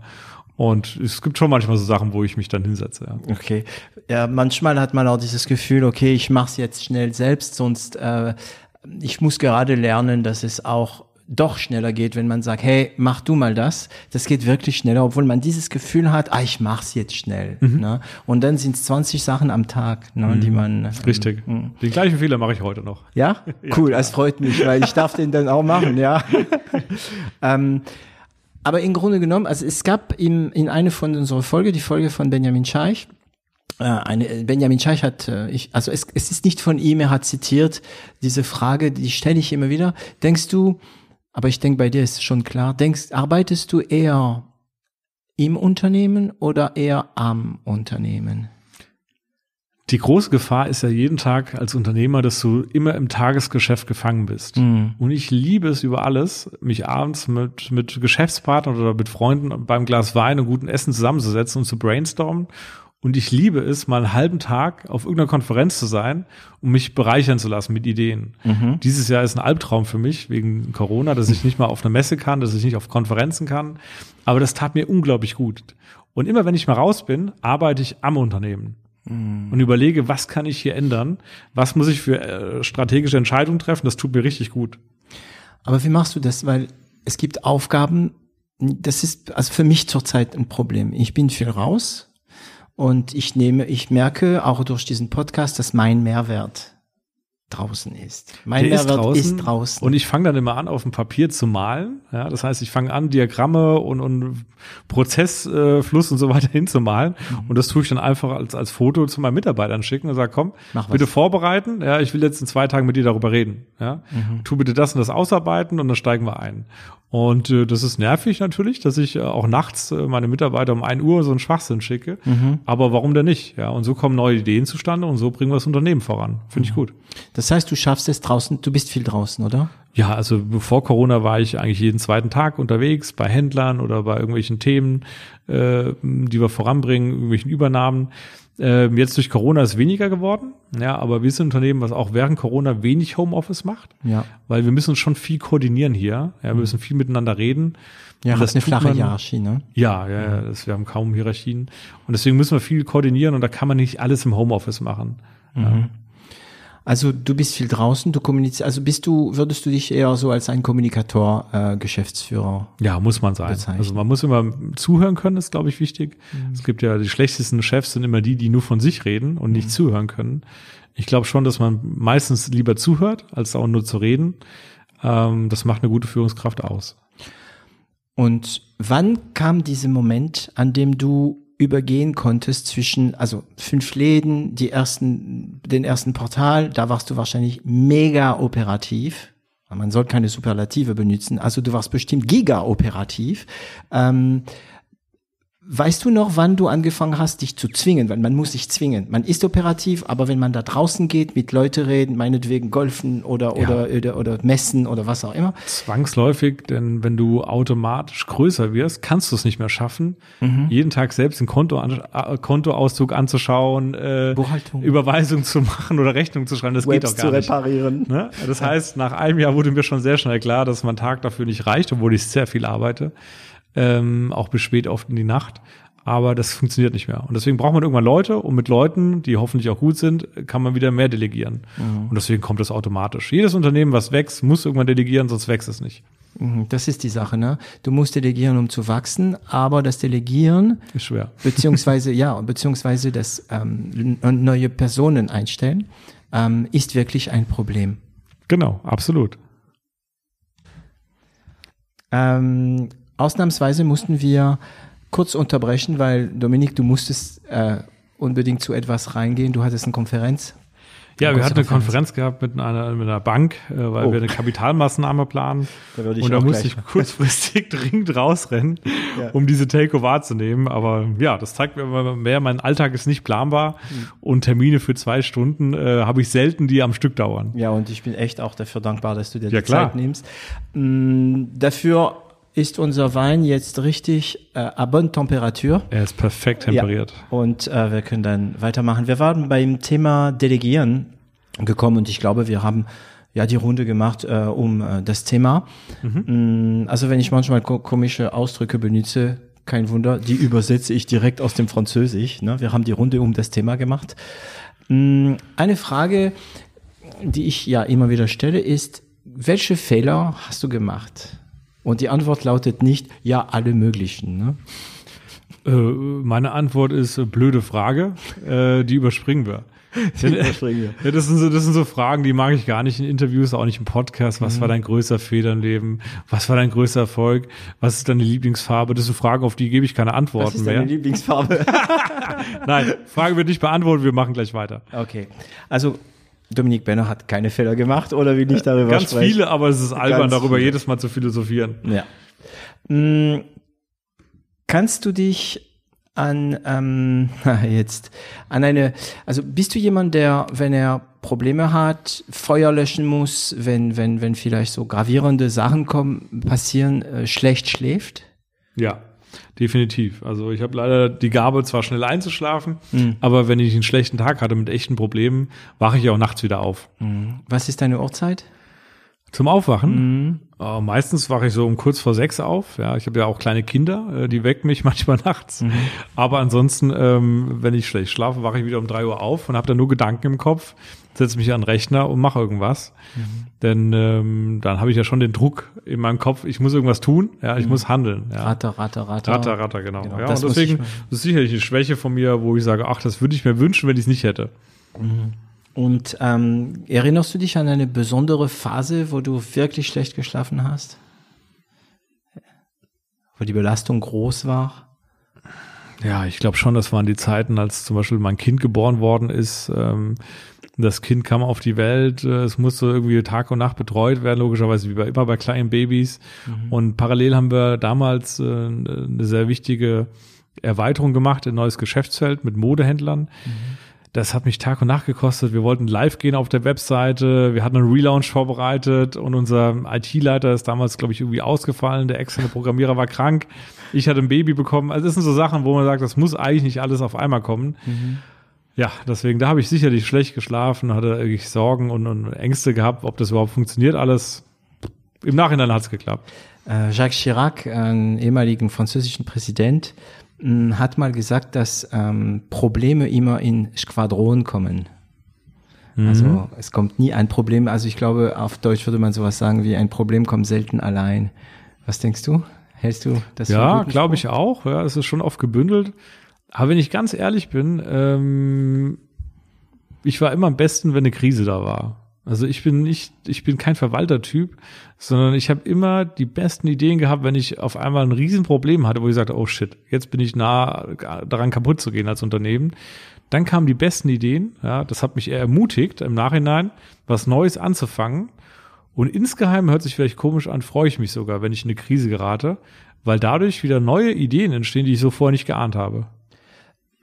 Bist du, freust du dich sehr, wenn du etwas machst, was du denkst nicht zu können und du schaffst es? Ist das Ja, dieses na klar, Gefühl? das ist ja. doch ein ganz tiefes Glücksgefühl, wenn man äh, eine Aufgabe bekommt, wo man sagt, das kann ich überhaupt nicht. Und am Ende hat es dann doch irgendwie funktioniert. Finde ich ganz toll. Das bestätigt einen ja auch. Denn ich sag mal, in meiner Funktion habe ich niemanden mehr, der mich lobt. Ähm, Ja. Alle Leute kritisieren einen eher, ja, oder sagen, ach, ja gut, bei dir ist das eh so. Aber da gibt's ja keinen, der sagt, das hast du aber toll gemacht, ja, wie so ein Vorgesetzter. Das gibt's ja in der Form nicht mehr. Insofern ist es schon toll, wenn man manchmal so Erlebnisse hat, die dann doch hinhauen und man das nicht erwartet hat.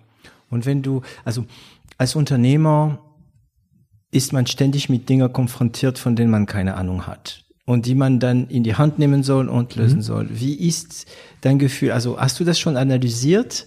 Also ich zum Beispiel, damit ich nicht, damit du nicht der Einzige bist, der sich öffnet, mh, ich zum Beispiel habe immer ein bisschen Angst vor Misserfolg, es nicht zu schaffen. Deswegen ist dann mein Glücksgefühl noch höher, wenn ich es doch gemacht habe. Deswegen suche ich immer solche Situationen. Hast du das schon analysiert? Wie reagierst du auf Sachen, von denen du keine Ahnung hast, die du machen musst? Ach, ich habe so viele Ideen im Kopf. Also, äh, wenn ich alle davon umsetzen wollte, würde ich 300 Jahre länger leben müssen. Ähm, ach, es sind auch schon mal Sachen daneben gegangen. Keine Ahnung. Ich habe es, glaube ich, noch nicht so reflektiert, wenn ich ehrlich bin. Ja. Sind Sachen schon daneben gegangen? Ach, natürlich. Ach, wir hatten immer schon neue Plattformideen gehabt oder wir wollten Unternehmen aufkaufen. Im letzten Moment hat er zurückgezogen und hat gesagt, oh, ich habe auf einmal Steuerfahndung und sonst was gehabt. Das haben wir alles schon erlebt, ähm, dass im letzten Moment irgendwas gescheitert ist. Also insofern ähm, bin ich immer neugierig aufs Leben. Und eines, eines freut mich, wenn ich morgens ins Büro gehe, weiß ich nicht, wie der Tag verläuft. Ja, ich habe zwar, meine Assistentin legt mir immer genau einen Tagesplan vor, was wie zu tun ist und wann ich wohin fahren muss oder gefahren werde.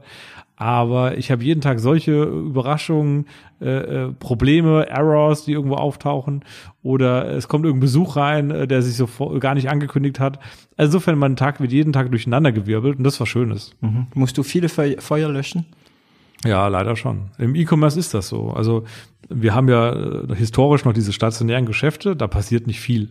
Ja, da gibt's keine Überraschung, da fällt vielleicht mal ganz selten mal in Deutschland der Strom aus für eine Stunde mhm. oder mal ein Mitarbeiter ist krank, aber sonst gibt's da keine Überraschung. Wir besitzen auch Immobilien, da gibt's auch keine Überraschung. Ja, das, dauert, das ist auf Dauer. Ja, also das ist auf Dauer, da, da passieren nicht viele Schwankungen. Der E-Commerce ist der Bereich von allen Branchen, die ich in meinem ganzen Leben kennengelernt habe, der am stressigsten ist. Mhm. Denn du bist von so vielen Dienstleistern abhängig. Wenn du ja. eine Webseite betreibst, hängen da 30 Dienstleister drin ja, vom, vom Serveranbieter über äh, die Suchfeldspalte, das ist auch ein Anbieter, bis hin zu verschiedenen Zahlungsdienstleistern und ähm, der, der des Shopsystems bis hin zum Checkout-Prozess, was auch wieder eine andere Software ist. Also es sind so viele Dienstleister. Wenn einer davon einen Error hat oder die Kreditkarte nicht abbuchen konnte ja. oder was auch immer der, der ursächliche Grund ist, Du bist offline. Ja, also und wenn du offline bist, ist die Welt zu Ende dort. Ja, ja. Und jetzt lachen wir, also ich lache gern drüber, aber ähm, ich habe das vor kurzem gehabt auch, so ein großer Kunde von uns, ähm, die haben so eine E-Learning-Plattform und dann ähm, benutzen dafür Big Blue Button. Das ist so ein Konferenzsystem, der mhm. DSGVO solide mhm. ist und ja. so weiter. Und dann kriegst du einen Anruf, äh, Big Blue Button funktioniert nicht mehr. Wir haben in zwei Stunden eine Konferenz. Okay, und du hast keine Ahnung, was da passiert ist, wieso und klar, du bist abhängig von anderen Anbietern, ja. du bist abhängig von deinen Entwicklern. Hast du gute Entwickler? Ja, ja, mittlerweile haben wir doch schon ein paar, manche intern, manche extern, ähm, die da für uns tätig sind. Mhm. Und das ist auch, glaube ich, ganz wichtig, denn wenn man intern nicht das Know-how aufbaut, das war am Anfang ein Fehler von uns, wir haben intern kein äh, Entwickler-Know-how am Anfang gehabt oder aufgebaut, ja. weil ich dachte, das kann man immer alles extern machen. Kaufen. Aber mittlerweile tun wir da schon ein bisschen gegensteuern, ja. Ja, ja. Weil wenn du extern, also du bist dann abhängig, dann bist du abhängig von externen Anbietern. Richtig. Und ähm, ja, Entwickler sind, wie sagt man, der Nerv, das Nerven des Krieges. Ja, absolut. Die sind ja. die Grundlage. Und wenn du nur, ich nenne es jetzt mal in Anführungszeichen, Söldner hast, ja die für ein paar Euro extern marschieren und dann wieder nicht mehr marschieren, mit denen kann man keinen Krieg mit Söldnern. Mhm. Man muss Inhouse-Leute haben, um den Krieg irgendwie auch zu packen. Ja. Ich habe da was rausgehört vorhin, ähm, wo wir mal knapp dabei, pleite zu gehen waren. Nein. Gab es so eine Phase, wo Cash-Problem waren? Nee, also Cash-Problem hatten wir nie. Aber dadurch, dass wir wachsen, haben wir natürlich auch viele Cash-Outs gehabt. Mhm. Ja, das heißt, wir haben schon auch Phasen gehabt, wo wir sagen, oh Gott, äh, äh nächsten Monat müssen wir bei der Bank nochmal die Linie ausbauen. Ich mhm. habe das große Glück, dass ich äh, doch einige Immobilien äh, privat gekauft habe die letzten Jahre und dadurch habe ich genug Sicherheit entwickelt, ja, ähm, um äh, bei Banken sehr unabhängig zu agieren und auch genug Sicherheit bieten zu können. Mhm. Hätte ich das nicht, wäre das schon schwieriger. Das bedeutet, dass du immer wieder von deinem eigenen Kapital, also Privatgeld, ähm, dass du dieses Privatgeld benutzt hast, ja, um die Firma zu sichern. Ja klar, wir sind bootstrapped, ja, wir mhm. sind, wir haben zwar 140 Jahre Story, ja, aber deswegen haben wir nicht zwei Milliarden auf dem Konto. Mhm. Ähm, das heißt, wir müssen äh, Geld selbst mit eigenen Sicherheiten darstellen und ich bin voll in der Haftung zu 100 Prozent. Okay. Und deswegen muss ich auch gegenüber der Bank, äh, die uns dort finanzieren, 100 Prozent hinter dem stehen, was ich da tue. Aber das ist äh, my own money, my risk and my personal uh, life, ja, was davon abhängt. Und wenn ich hier Mist baue und das Ding gegen die Wand fahre, dann kann ich nicht sagen, wie viele Startups in Berlin, naja, war fremdes Geld, GmbH ist insolvent und ich mache jetzt mal die nächste Company auf, mal gucken, was dann klappt, sondern ich bin dort mit Haut und Haaren der Haftung und muss dafür sorgen, dass das profitabel funktioniert und dass wir nicht gegen die Wand fahren. Das mhm. ist ein riesiger Unterschied. Das bedeutet, die Tatsache, dass das eine GmbH ist, bringt dir Gar nichts. Wir sind Gar eine GmbH und KKG, mhm. ähm, aber wenn du Kredite bei der Bank aufnimmst und die wollen äh, privat, die wollen auch eine Haftung haben. Und mhm. ehrlicherweise tue ich mich auch gar nicht schwer damit, weil wir haben noch nie Verluste gemacht. Wir haben seit dem Zweiten Weltkrieg äh, ist unser Unternehmen immer positiv im Ergebnis und deswegen habe ich da nicht so die Bedenken. Und es potenziert nicht die äh, die Sorgen, wenn irgendwas schief geht? Nein. Nein. Ja, ich liebe solche Nein-Antwort. Also die habe ich auch bekommen manchmal von einigen anderen. Wenn so ein klares Nein kommt, ist es auch klar, nö, beschäftigt mich gar nicht. Ja, ich glaube, als, als, als Gründer oder als Geschäftsführer muss man da auch ein bisschen abgebrüht sein. Äh, denn wenn man jeden Tag mit Angst aufwachen würde und sagt, mhm. oh Gott, oh Gott, was kann schiefgehen? Äh, Juristen neigen ja dazu, die ja. lieben Anwälte. Aber deswegen oder sind auch Anwälte keine guten Unternehmer. Oder habe ich noch nie in meinem Leben erlebt, dass ein Anwalt ein Unternehmer ist, weil die immer nur von der Risikoseite kommen. Und ich mhm. komme von der Chancenseite, aber weiß auch, wo die Grenzen liegen der Haftung. Ne? Mhm. Also es, es finde ich sehr interessant, weil dass ich so reagiere, dass ich keine Angst habe, irgendwie zu verlieren oder so, ist okay, weil ich komme aus nirgendwo, ich habe von 0 auf 1 gemacht. Bei dir, du hast geerbt, also hast du ja was zu verlieren und die Situation wäre ja komplexer. Aber trotzdem gehst du da raus und machst Aber eines haben wir beide gemein, glaube ich, David. Äh, wir haben nicht eine Milliarde Euro geerbt Nein. Äh, und müssen die verteidigen, sondern wir haben wenig ja, mhm. also in Anführungszeichen ja. wenig, ja. vielleicht mehr als andere, aber wir haben trotzdem nicht viel gehabt und wenn man, Costolani hat das mal gesagt, äh, wenn man viel Geld hat, sollte man nicht spekulieren. Wenn man wenig Geld hat, sollte man spekulieren, ja. aber mit Verantwortung. Mhm. Und deswegen habe ich mir immer als Leitsatz gegeben, ich will Sachen voranbringen, gehe auch Risiken ein, mhm. aber hafte dafür und stehe dafür gerade. Nächstes Thema also Risikobereitschaft. Also ich habe sehr lange gebraucht, um zu verstehen, was es bedeutet, wenn man sagt, ähm, als Unternehmer muss man bereit sein, Risiko ähm, anzugehen. Weil Risiko ist für die eine Poker spielen, wobei, nee, Moment, Poker ist ein, Strate Poker ist ein Strategiespiel. Also Risiko ist für die einen irgendwie auf etwas zu wetten, auf Pferde wetten und so weiter. Ähm, für die anderen ist Risiko eine Einschätzung der Möglichkeiten. Hm, wie risikobereit bist du? Gehst du manchmal Deals an, wo du denkst, oh, oh, oh ob das gut geht? Also ich glaube, äh, Leute, die die Pferdewetten machen, Leute, die ähm, Lotto spielen oder Leute, die an der Börse hin und her zocken, das ist wirklich nur eine Wette, ja, die 50-50 ausgeht oder schlechter ausgeht beim Lotto. Mhm. Ähm, oh ja. Äh, deswegen, das sind keine Unternehmer für mich, die so, so Spielchen machen. Ähm, das ist schon ein strategisches Spiel, was wir da machen. Ähm, das heißt, wir müssen schon überlegen, oh, wenn wir das Unternehmen kaufen, was für einen Vorteil haben wir davon? Kommen wir damit weiter? Und sind wir danach mehr wert, als wenn wir es nicht gemacht hätten? Und wenn ich überwiegend Ja sage, ist das eine gute Idee. Kann mhm. auch schiefgehen, aber das ist schon strategisch überlegt mit einer Wahrscheinlichkeit von über 50 Prozent, was wir da tun. Mhm. Über 50 Prozent ja, ist enorm. Es ist enorm, weil du machst zweimal und dann bist du schon im Plus, ne, theoretisch. Wenn du aufpasst. Richtig. Mhm. Ja. Und das ist nicht wie im Casino, wo man eine Chance über 36 hat oder so. Also, mh, mm, okay, du hast äh, nicht über deine Fehler, also über die Fehler, die du gemacht äh, hast, gesprochen, aber gibt es einen Erfolg, einen Moment, an dem du dich erinnerst, wo du wirklich gedacht hast, wow, wo du echt in die Luft hättest springen können? So, man kennt zurzeit dieses Bild von Elon Musk, der in die Luft springt. Ähm, Dumme Frage weiter. Super, danke schön. Also gibt es keinen Moment, an dem dich ich finde das, ich finde das affig. Also diese ganzen Fragestellungen, was war der größte Erfolg, was war der größte Fehler, ich kann das nicht mehr hören. Mhm. Äh, davor habe ich zu viele Podcasts in meinem Leben gehabt. Dämliche Frage weiter. Also ich erinnere mich, ich beantworte dann die Frage. Ich erinnere mich an, an, an so, äh, ja, genau. ich erinnere mich an so einen Moment und zwar, ähm, es ist, als ich Student war und ich in eine bestimmte Schule angenommen worden bin und es war ähm, nicht so unbedingt sicher. Ne? Ähm, du bist operativ. Mhm. Du arbeitest äh, strategisch. Ähm, du bist viel unterwegs. Wie kriegst du den Überblick?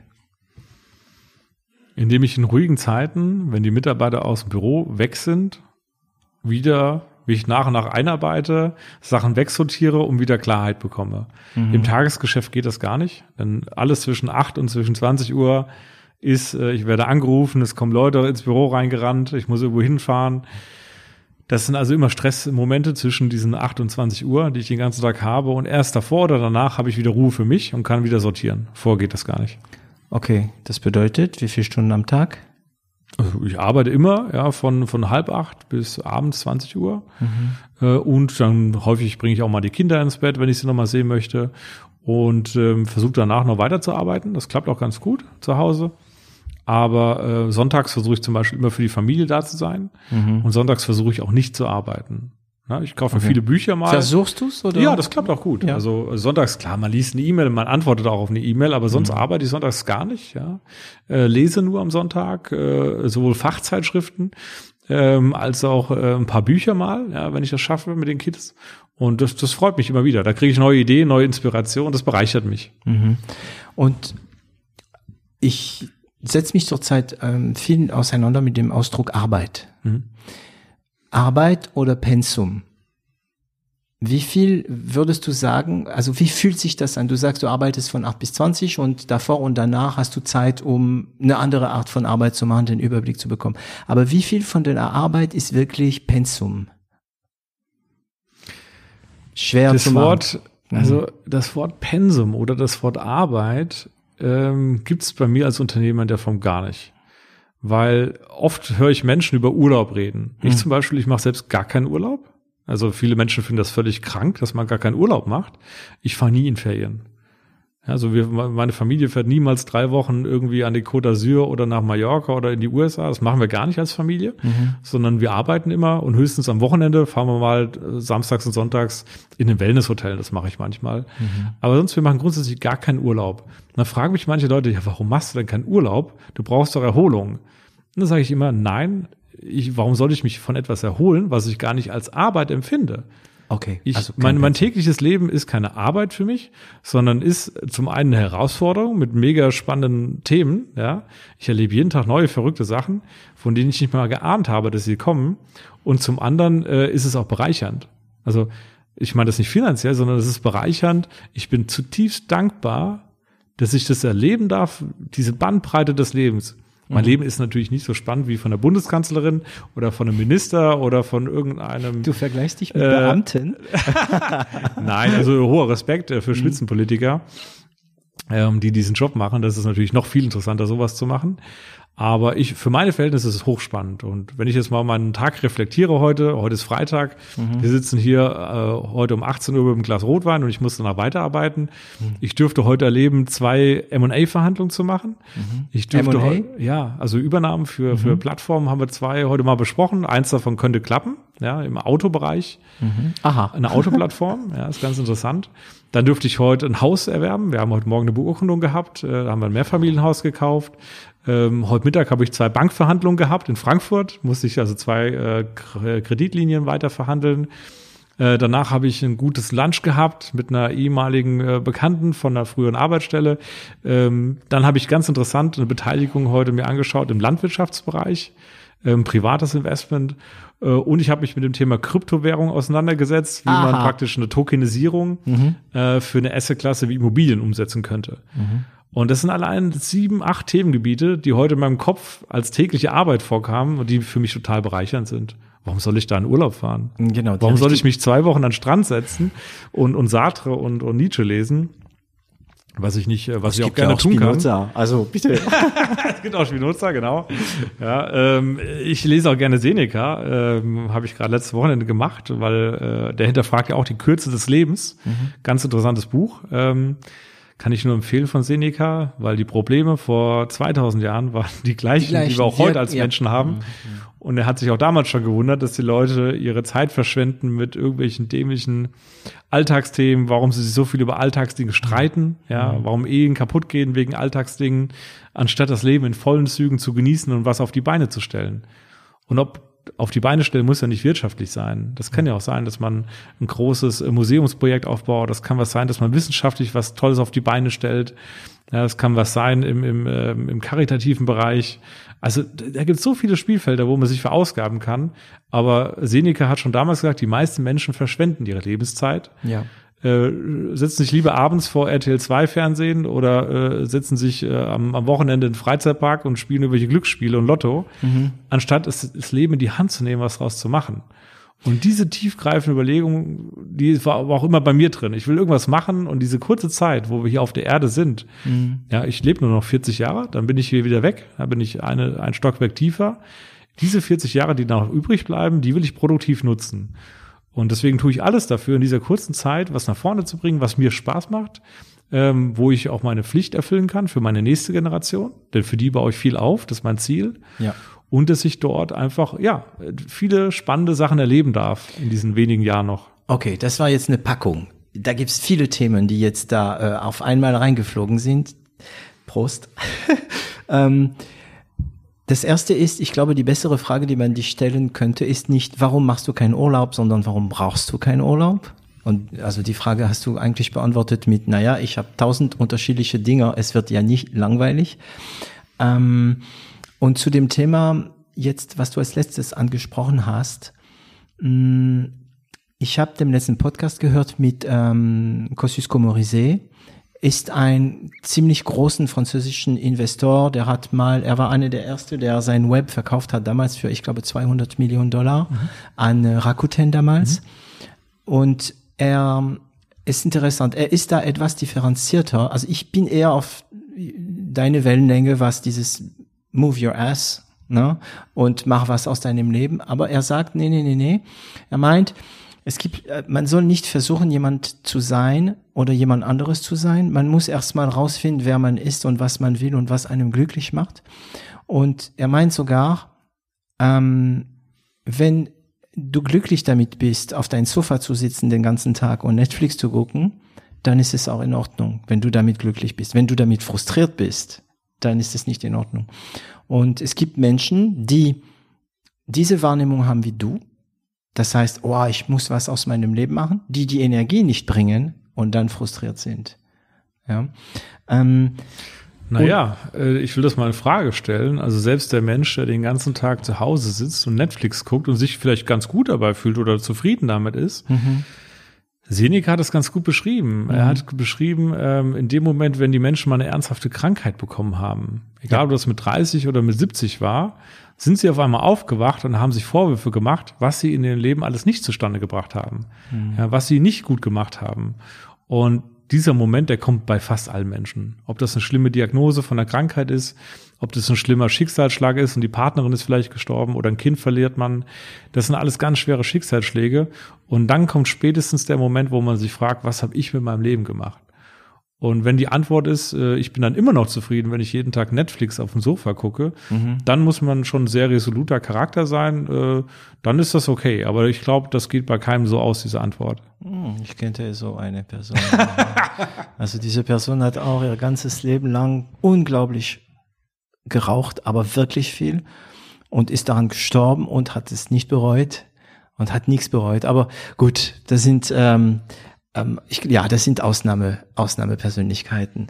Mm, also, du hast gesagt, wann du anfängst, den Überblick zu bekommen. Aber was benutzt du? Hast du irgendwelche Methoden, um, also bist du einfach nur ein Kalendertyp mit Outlook und Co. oder oder benutzt du irgendwelche Programme, Evernote? Also ich habe mein ganzes Leben mittlerweile im Evernote.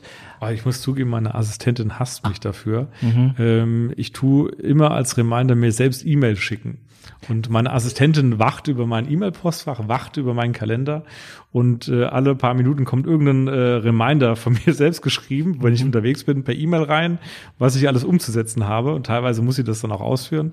Insofern tue ich mir ständig selbst E-Mail schreiben, das ist eine ganz blöde Angewohnheit und tue aber dadurch mich immer äh, antriggern, sofort Sachen umzusetzen. Denn wenn ich das irgendwo eintragen würde, würde ich nicht mehr reingucken. Aber du machst es konsequent. Ja. Genau, und das Total. glaube ich ist eins, also welche Methode man benutzt, ist, ob du ähm, Asana benutzt, also irgendein Projektmanagementsystem oder oder Evernote oder ob du Zetteln benutzt, also so diese Post-it oder ob du dich selbst E-Mail schickst, ist egal, wenn man das konsequent macht. Das heißt, du schreibst dir die Dinge aus der Seele raus. Total. Mhm, mhm. und dann, wann guckst du dir diese ganze E-Mails? Sofort am nächsten Arbeitstag, wenn ich wieder im Büro bin, ja. gehe ich diese E-Mails durch, weiß, was ich tun muss und tue es sofort auch abarbeiten. Mhm. Denn wenn man Sachen ewig vor sich her schleppt, dann klappt das eh nicht. Mhm.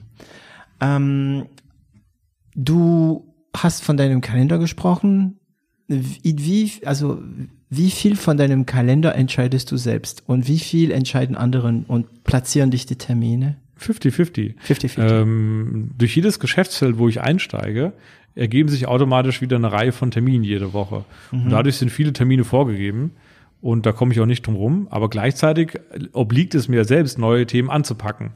Also wenn ich jetzt zum Beispiel in Landwirtschaft investiere und kaufe ein großes Hofgut mit 2000 Hektar, ähm, dann muss ich ja mir klar sein, dass dann auch jede Woche ein Termin daraus entsteht, mhm. der mich Zeit kostet und der mich Nerven kostet. Insofern überlege ich vorher, ob ich mir das antun will oder nicht.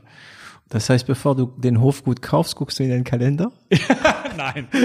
Um ehrlich zu sein, ich lasse mich meistens von der Neugier treiben, denn mein Leben ist wie gesagt kurz. Mhm. Ja, wir sind bald alle wieder tot, das ist sicher. Mhm. Und daher will ich diese Kürze der Zeit nutzen, um viel in meinem Leben umzusetzen und zu bewegen.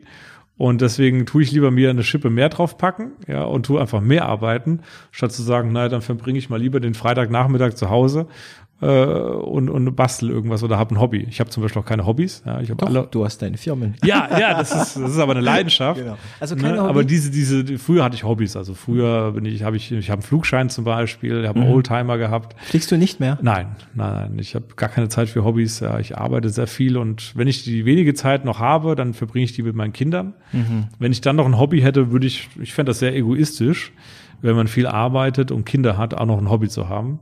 Das würde ich nicht machen, denn am Ende haben ja die Kinder dann noch weniger Zeit. Die haben, sie, sie sehen mich eh kaum. Und wenn ich die wenige Zeit dann noch für ein Hobby aufbringe, das wäre mir zu selbstbezogen, mhm. dann nehme ich mich selbst lieber nicht so wichtig. Mm, also du hast keine Routine oder hast du eine Routine? Irgendwelche Routine, die jeden Tag immer wieder kommen? Nein, eigentlich nicht. Eigentlich nicht. Nein. Du stehst jeden Tag um andere Zeit? Ja, das, das schwankt, ja. Es schwankt. Äh, ich, hab zum Beispiel, ich bin gestern angekommen aus Berlin. Ich wollte eigentlich um, 1, um 20 Uhr zurückfahren von Berlin nach Wiesbaden, aber ich habe den Zug erst um 22 Uhr bekommen und der mhm. hat dann bis 5 Uhr morgens gebraucht. Dann habe ich einfach im Zug eine Stunde geschlafen und war dann gleich wieder mit dem gleichen Hemd, was ja. durchgeschwitzt war im Büro und habe einfach weitergearbeitet. Ja. Mhm. Und ich glaube, man muss schon eine gewisse resolute Verfassung haben und eine Leidenschaft, damit man sowas mitmacht. Mhm. Ja, normale Angestellte würde sagen, das ist verrückt. Ja. ja, ja, aber du gehst jeden Abend im Bett zufrieden? Ja, ich glaube also schon. Ist das nicht verrückt, glaube ich. Wenn ich morgen sterben würde, würde ich diese Welt nicht verlassen in einem Unmut, sondern ich wäre schon mit einer hohen Dankbarkeit damit verbunden. Hast du Glück? Ja. Ja, wirklich? Also, ja. oder provozierst du dein Glück? Wie viel ist Glück haben und wie viel ist provozieren? Ich weiß nicht, ob man Glück provozieren kann. Das oh. ist mir vielleicht ein Tick zu philosophisch gefragt weil Glück ist ja subjektiv und äh, subjektive Dinge weiß ich nicht, ob man die provozieren kann oder ob das Schicksal ist. Mhm. Das will ich mal dahingestellt lassen, weil das eine subjektive Wahrnehmung ist. Aber ähm, ja, ich bin glücklich dort. Mhm. Mm, hast du irgendwelche Methoden, um, also normalerweise kann, also es ist ja immer so, ich habe jetzt zwei Fragen in meine Liste und bei mhm. dir, zu dir passt nur eine von den beiden. Die eine ist, was machst du, um weniger zu arbeiten? Die Antwort kenne ich. Achtung, ich, warte mal, warte mal, ich stelle die Frage. Was machst du, um weniger zu arbeiten? Nix. Und jetzt aber die, die besser zu dir passt. Benutzt du irgendeine Methode, um noch mehr zu leisten? Also von Tastenkombinationen über irgendwelche Tools, über Termine, die nie länger als eine halbe Stunde dauert. Gibt es irgendwelche Methoden, die, bewusst, die du bewusst benutzt, um mehr zu leisten? Ach, eine ganze Menge. Ähm, also ich finde zum Beispiel WhatsApp Sprachnachrichten als, als Führungskraft ganz toll, mhm. weil ich muss Leute nicht ständig anrufen und die sind zur Hälfte eh nicht erreichbar, die Menschen, sondern ich tue einfach nur noch dauernd Sprachnachrichten als Delegation verwenden. Das fand ich eine ganz tolle Innovation von WhatsApp, dass es sowas gibt. Ob das auch die Empfänger immer toll finden, weiß ich nicht, aber ich finde es super. Ich kann dadurch viel produktiver arbeiten. Mhm. Und das Zweite ist natürlich mit tollen Mitarbeitern äh, Sachen delegieren und die umsetzen zu lassen und denen auch einen Freiraum zu geben. Denn wenn die nicht einen Freiraum haben, sich auch selbst zu entfalten, dann ist das schwierig. Ähm. Und dadurch, dass wir so viele spannende Themen haben, gewinnen wir auch doch den einen oder anderen sehr guten Mitarbeiter, der auch Sachen voranbringt, weil er es cool findet. Mm. Du kannst dich in WhatsApp keine, eigene, keine Nachricht selbst schicken. Vermisst du das? Nein, äh, denn bei, bei WhatsApp wird das irgendwann untergehen, aber bei E-Mails landet es immer wieder vorne im Posteingang. Ja. Meine Assistentin tut das dann wieder nach vorne reinsortieren. Ja. Insofern kann ich da nicht drum kommen. Die E-Mail ist der bessere Weg. Kennst du, kennst du Slack? Ja klar, wir okay. nutzen ja auch Weil da Slack. in Slack kann man sich ja selbst Nachrichten schicken. Das ist das Coole an Slack. Das ne? stimmt. Ja. Ah, ja, benutzt also Slack? Ja, also wir hatten mal hier eine Führungskraft gehabt vor eineinhalb, zwei Jahren, die hat ganz viele neue Tools eingeführt, ja, nicht nur Asana und Slack und sonst was, sondern 20 andere bunte Tools. Wir sind mittlerweile wieder nach zwei Jahren Erfahrung äh, dazu übergegangen, die Tools deutlich zu reduzieren. Wir haben viele wieder abgeschafft, weil am Ende der Mitarbeiter hat keinen Überblick mehr. Mhm. Und wenn du als Mitarbeiter 10 Tools oder 20 nutzen musst, hast du keinen Überblick mehr. Von der Urlaubsplanung über das Projekttool bis hin zu irgendwelchen Wikipedias im Unternehmen, dann wird es irgendwann zu viel. Mhm. Und wir haben es dann wieder vereinfacht. Ja, und heute haben wir noch maximal fünf bis sechs Tools im Einsatz. Und auf welche könntet ihr nicht verzichten? Also E-Mail? Ja, E-Mail, äh, Teams, ist, Teams, Zoom ist ganz stark. Äh, wir haben ein B2B-Portal programmiert, ja, mit dem alle arbeiten. Da haben wir unsere eigenen Workflows etabliert und äh, programmiert. Und das ist, das B2B-Portal ist ein bisschen unser Herzstück geworden, wo Mitarbeiter einen sehr guten Job gemacht hat, der Patrick. Und ja, deswegen, da sind wir froh, dass es dort gute Inhouse-Entwicklung auch bei uns gibt. Mhm. Und ähm, ich habe gehört oder gelesen, ich weiß nicht mehr, dass ihr intern wenig Prozesse habt. Das heißt, flache Hierarchie. Ja, ich sag mal, diese, diese Mentalität, wenn du hier anfängst zu arbeiten, mhm. äh, wir tun häufig den Mitarbeiter nicht mal einen PC hinstellen.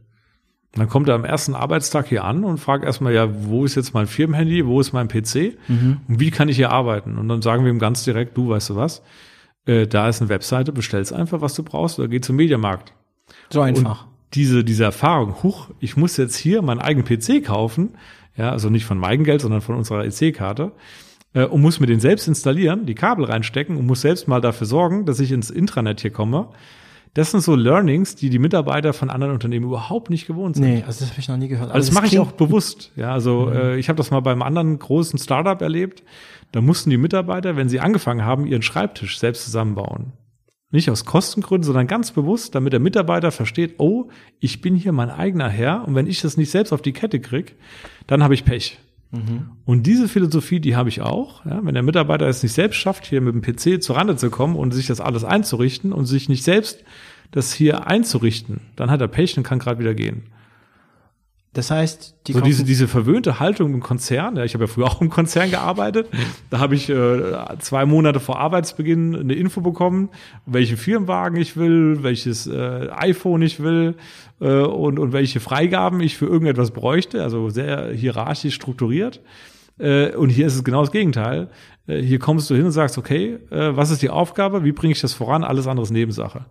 Ja, und wer es dann nicht auf die Reihe kriegt, sich einen PC und sonst was zu organisieren oder ein Handy einfach zu kaufen, der hat Pech. Aber diese Person kriegt schon Hilfe, um einen Überblick ja, in eure Ordnerstruktur und so weiter ja, zu bekommen. klar, das tun wir natürlich schon. Also wir sind ja, wir haben ja nur oder überwiegend freundliche Mitarbeiter, ähm, die das auch durchlaufen haben, ja, dass man sich hier Sachen ah. selbst aneignen muss. Also es ist die, die andere Wirkung von dem Ding, dass man auch lernt, die anderen zu helfen, wenn sie auch und neu auch sie sind. kennenzulernen, ne? Das ist ja auch wichtig. Ja. Oh, das ist interessant.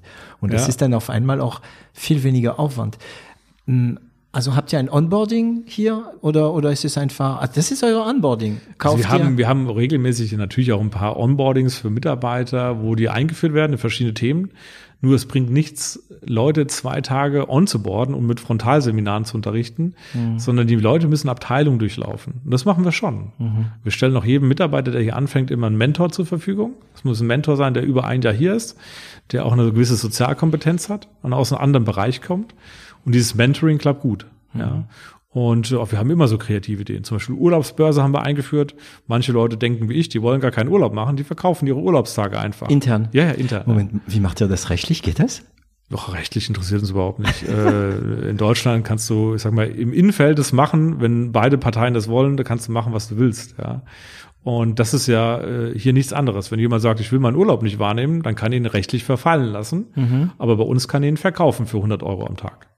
Ja, mhm. und der Mitarbeiter, der das verkauft, kann sich aussuchen, ob er 100 Euro bekommt mhm. oder ob er zum Beispiel äh, dem anderen irgendwas schenkt. Ja, zum Beispiel, dem letzten hat einer gesagt, ich verkaufe fünf Urlaubstage, wenn mir jemand einen Roller kauft, also einen Elektroscooter. Okay, also das, das hat einer gemacht. Ah, deswegen ja? diese Börse. Genau. Aber existiert diese Börse digital oder ja, ist digital, klar, ja, digital. Boah, das musst du mir danach mal kurz zeigen. ja, da stellen einfach Leute ihre, ihre Wünsche rein und wie viele Tage sie freigeben. Ja. Mhm. Und da gibt es zum Beispiel einen Mitarbeiter, da ist die Mutter jetzt vor ein paar Wochen Pflegefall geworden und hat jetzt diese Woche dringend Urlaub gebraucht. Nicht, mhm. weil er in die Karibik fährt, sondern weil er sich um die Mutter kümmern muss. Mhm. Und dann hat er einfach diese fünf Tage gekauft. Ja. Mhm. ja.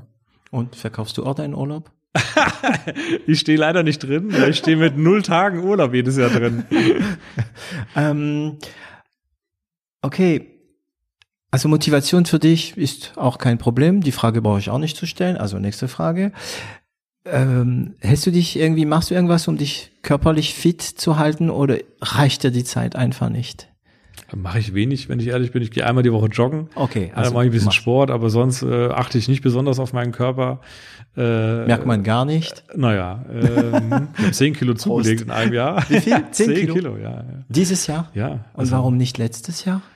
Ich kann es dir nicht mal sagen. Ich ernähre mich auch nicht besonders gesund. Ich liebe gutes Essen. Mhm. Äh, ich habe auch äh, drei Restaurants hier in der Gegend, die mir gehören. Und ähm, insofern habe ich äh, mehr Leidenschaft für gutes Essen als Moment. den Ehrgeiz, zu wenig zu essen. Moment, du hast Restaurants? Ja, wir haben ja viele Beteiligungen und da gehören uns auch drei Restaurants. Ja. Was für Restaurants? Das italienisch gehobene Küche mhm. ähm, in Frankfurt in einer sehr guten Lage. Und da betreiben wir Restaurants. Ja. Mhm. Das Dieses heißt, Jahr ein schlechtes Geschäft. Dieses Jahr Ja. muss man da nur Geld hinzufügen, Mhm. sonst würden die nicht überleben. Aber sonst in anderen Jahren war das geschäftlich ganz gut. Und auch mich freut's auch immer wieder. Ja. Gute Küche, gute italienische, äh, mediterrane Küche finde ich toll. Und deswegen habe ich damals auch äh, den, den Mann, der das äh, operativ betreibt, immer gerne unterstützt. einen guten Keller? Hast du einen guten Keller? Wenn du damit den Weinkeller meinst, ja, da habe ich einen ganz guten Keller aufgebaut die letzten Jahre. Bei dir? Ja, ich habe schon versucht, ich sag mal, äh, gewisse äh, deutsche Winzer mit guten Jahrgängen, äh, vor allem als, als äh, Spätleser, äh, Ah. ein Reservoir aufzubauen. Und habe da, glaube ich, eine ganz gute Sammlung aufgebaut und liebe Primitivo. Das heißt, äh, ich glaube, es gibt nicht so viele Leute, die so viel Primitivo-Vielfalt im Keller haben wie ich. Primitivo? Primitivo, ein toller italienischer Wein Mhm. äh, aus der Mandurei und äh, hat eine ganz tolle Geschmacksnote, geht so ein bisschen Richtung Amarone. Mhm. Ach, Und, ich wollte fragen, ob ne, du Amarone eine- magst. Ja, ich eine hohe liebe- Leidenschaft, Mm. deswegen, also wenn man bei mir in den Rotweinbereich im Keller schaut, sieht man nur Primitivo und Amarone, nichts Mhm. anderes, manchmal noch ein Bordeaux, aber das ist nur eine Randerscheinung. Ähm, insofern habe ich da schon eine Moment mal, Leidenschaft. Bordeaux eine Randentscheidung.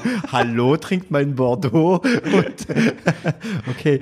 Äh, ähm, ich, ich, ein Bekannter von mir, also ich kann sagen, das ist also Felix, ähm, macht ähm, ein deutscher Winzer, ähm, Adelmann, macht gerade, also hat letztes Jahr das erste Mal einen Wein gemacht. Ich probiere den Wein, ich denke, ma, das schmeckt wie ein Amarone. Er macht einen Amarone in Deutschland und es funktioniert.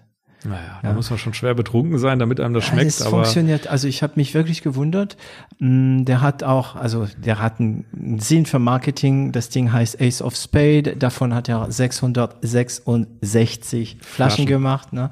Ähm, aber dank oder äh, ja, ist schlimm. sei es ihm gegönnt. Ich glaube daran Ja, nicht. ja, also aber bis dank, deutsche äh, Winzer guten Wein machen, so wie ich in Amarone mag. Ich glaube, da müssen noch ein paar Klimaperioden über uns ergehen. Ja, dank, also das wollte ich sagen, dank äh, Erderwärmung funktioniert es, aber mh, ähm, also Motivation kein Problem. Körperlich fit bist du, du meinst, du hast 10 Kilo zugelegt. Mh,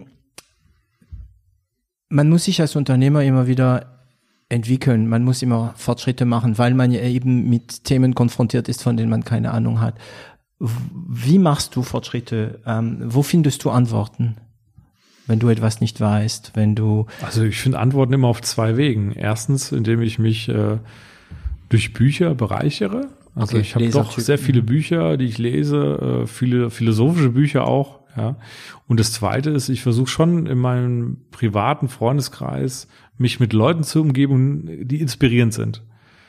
Also nichts ist für mich langweiliger als ein, in Anführungszeichen ein Standardmensch, der nur einen Standardjob mit standardlangweiligen Hobbys hat und der jedes Wochenende von Mallorca träumt. Das ist nicht meine Vorstellung. Ich habe meistens Menschen um mich privat herum, die mich irgendwie inspirieren, äh, die mich geistig herausfordern, wo ich sage, ach Mensch, da habe ich heute was dazugelernt, äh, wo ich nicht gedacht hätte, dass es das eigentlich gibt. Und ich bin auch Mensch durch, durch Zufallsbegegnungen. Wenn ich häufig auf der Straße irgendwo jemand sehe, der irgendwie äh, laut telefoniert oder so, sag ich, ach, mit wem reden Sie denn eigentlich so laut? Ja? Oder in der Bahn, wenn ich Bahn fahre, ich fahre auch nur zweite Klasse, dann komme ich häufig mit Menschen ins Gespräch und das war fast immer eine Bereicherung. Also ich habe noch nie erlebt, dass jemand dann brüsk mich zurückgewiesen hat. Ich bin neugierig, ich komme gerne mit Menschen ins Gespräch und äh, ich glaube, ich habe da auch eine gewisse Gabe für, äh, mit Leuten da eine Kommunikation aufzubauen. Das macht mir Spaß und das ist bereichernd. sprichst du sie an?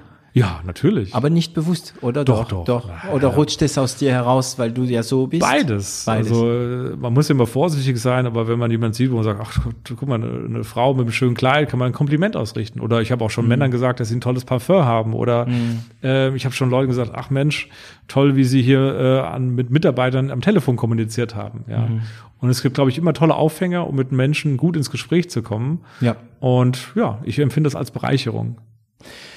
Und es kommt irgendwann auch zurück, sage ich mir ja. immer. Denn äh, wenn ich jemanden glücklich gemacht habe, ja, ich ja. habe zum Beispiel eine ganz komische Angewohnheit.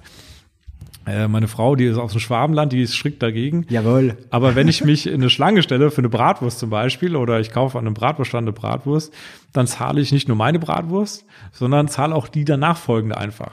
Okay, und, und wenn niemand hinter mir ist, dann freue mich das am meisten, dann muss nämlich der Verkäufer dem nächsten einfach die Bratwurst schenken. Und ah, du hast einen Deal mit dem Verkäufer, Nein, oder? ich sag dann einfach, ich zahle Ihnen zwei Bratwürste und schenke Sie einfach dem nächsten mhm. Kunden eine Bratwurst. Und das sind für mich immer Momente, wo ich sage, da kann ich immer glücklich machen, weil er nicht damit gerechnet hat. Und das macht doch alle Menschen in Summe glücklich, dass einem etwas widerfährt, womit man nicht gerechnet hat. Ja. Und dass man einfach auf dem Markt dann steht und eine Bratwurst geschenkt bekommt und man weiß gar nicht, warum es so ist, nur mhm. weil jemand positiv war und gut gedacht hat, das finde ich toll. Das heißt, du machst manchmal einfach so Leute Komplimente, die, also Leute, die du nicht Geld. Na klar, oder schenke ihnen was oder so, finde ich mhm. immer super. Mhm. Ich, ähm, das ist interessant. Die Reaktionen sind meistens positiv. Gibt es manchmal auch, also es gibt auch immer wieder diese, also ich mache das auch. Also ich habe es gelassen. Ich muss sagen, ich muss beichten, ich habe das gelassen. Ich habe früher auch manchmal einfach ähm, eine Frau gesagt, wow, sie riechen gut, mittlerweile mache ich das nicht mehr. Oder ja, irgendein, irgendein Typ gesagt, ja, ich, ich ja, also das habe ich auch gemacht. Aber manchmal ist es so, dass man anders empfangen wird, als man denkt und dass es die Reaktion ist, was will der denn von mir? Aber und, wenn man das jetzt mal vereinfacht, ja, mhm. was macht den Menschen glücklich? Ja, das ist ja, kannst du in jedem Philosophiebuch, in jedem Standardlehrwerk nachlesen. Das sind immer die gleichen Sachen. Ja, wichtiger noch als ein, ein Dach über den Kopf, ja, ist dem Menschen Anerkennung, ist dem Menschen Liebe und Sexualität. Mhm. Ja, und Nahrung. Mhm. Ja. Mhm. Nahrung und Dach setze ich jetzt mal voraus in unseren Ländern, dass man Nahrung bekommt und dass man ein Dach irgendwie hat, eine kleine Wohnung oder eine große Wohnung, ist ja egal. Mhm. Aber sonst geht es den Menschen darum, Anerkennung zu bekommen, Liebe zu empfangen und Sexualität zu haben. Und das sind keine Standards. Und wenn man durch kleine Gesten was dazu beitragen kann, jemandem ein Kompliment zu machen, hat der andere Anerkennung. Und eigentlich ist das ganz leicht. Man muss sich nur Mühe geben, das zu tun. Tue ich mhm. auch zu selten. Mhm. Aber in Summe geht es immer um diese drei Sachen. Wir alle sehen in uns, wir, wir dursten nach Anerkennung. Mhm. Und wenn man das den Menschen gibt, kann man viel bewegen. Ich habe mich demnächst über die Maslow'sche Pyramide mhm. ähm, unterhalten und ich fand immer, dass Sexualität da unten nicht gehört. Ähm, denn es ist etwas, ohne dem man nicht stirbt. Essen, Trinken und so weiter, ohne stirbst du. Aber das, was du sprichst, Sexualität, Anerkennung und so weiter, sind interessante Sachen, weil sie für uns als Affen, soziale Tiere, ähm, sehr wichtig, aber man stirbt nicht, wenn man es nicht hat. Also naja, man also, stirbt physisch nicht.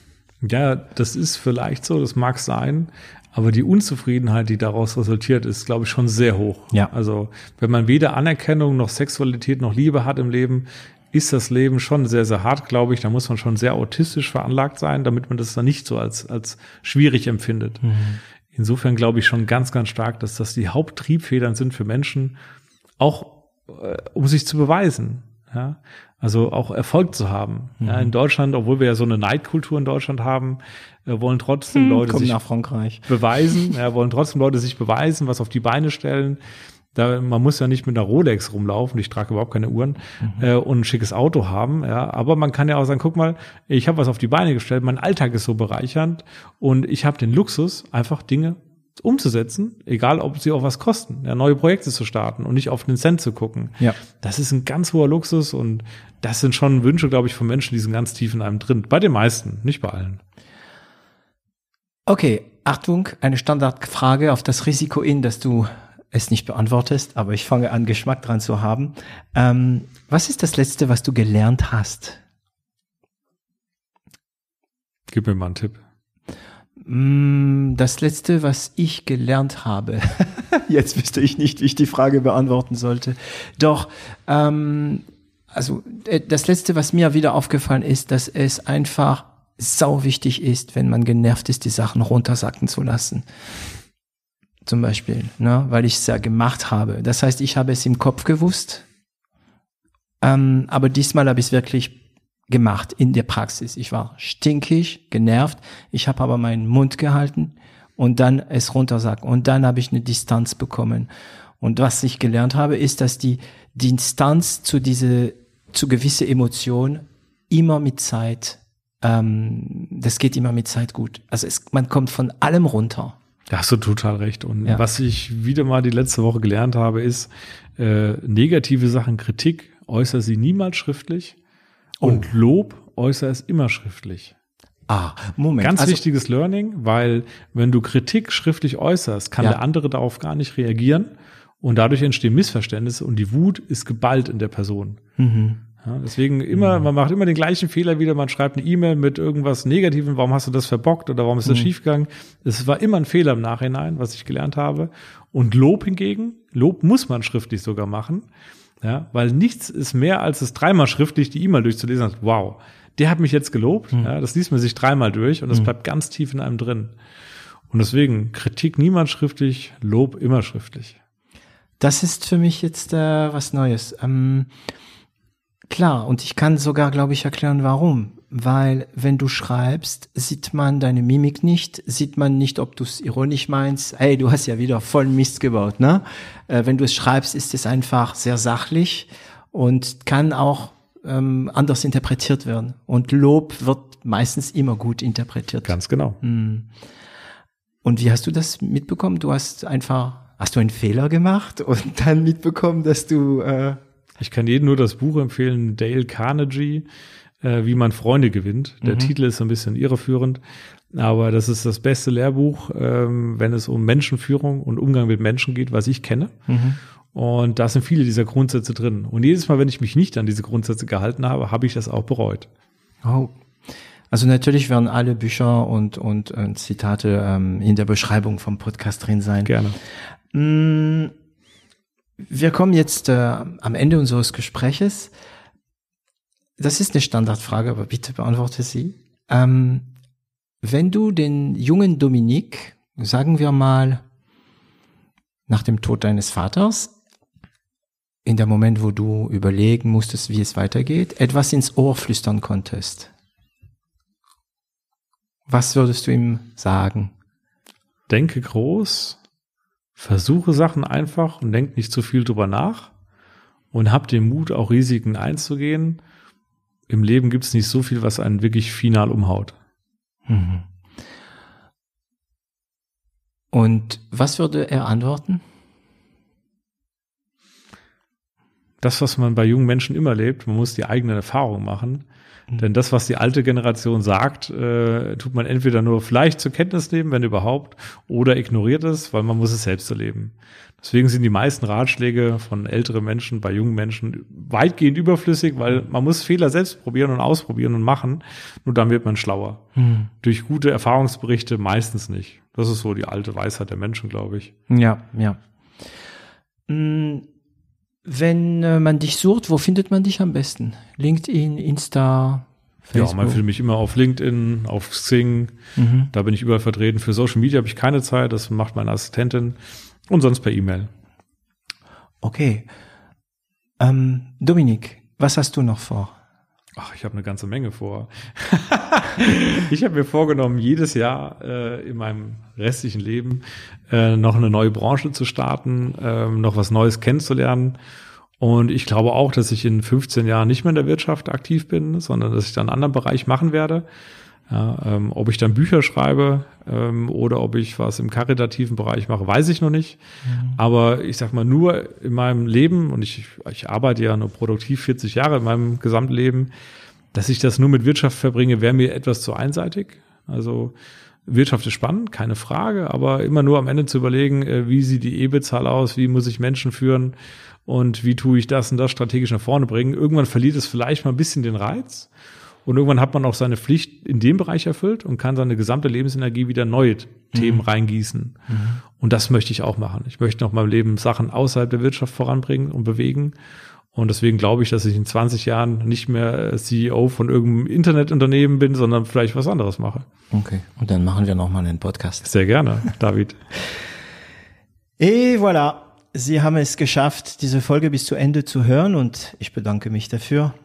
Sollte Ihnen diesen Podcast gefallen, vergessen Sie nicht zu teilen. Spricht bitte darüber. Es freut uns sehr, auch wenn ihr euch meldet. Und ähm, es hilft uns natürlich, wenn ihr darüber spricht, denn je mehr Zuhörer wir haben, desto mehr ähm, Anspre äh, Gesprächspartner werden wir auch bekommen. Wie immer, vergisst nicht eure Familie und eure Freunde zu zwingen, uns zu abonnieren. Sie finden uns unter 0 auf 1.com und auf Instagram äh, auf 0 auf 1. Dominik, vielen Dank, das war ein super Gespräch und tschüss. Ciao.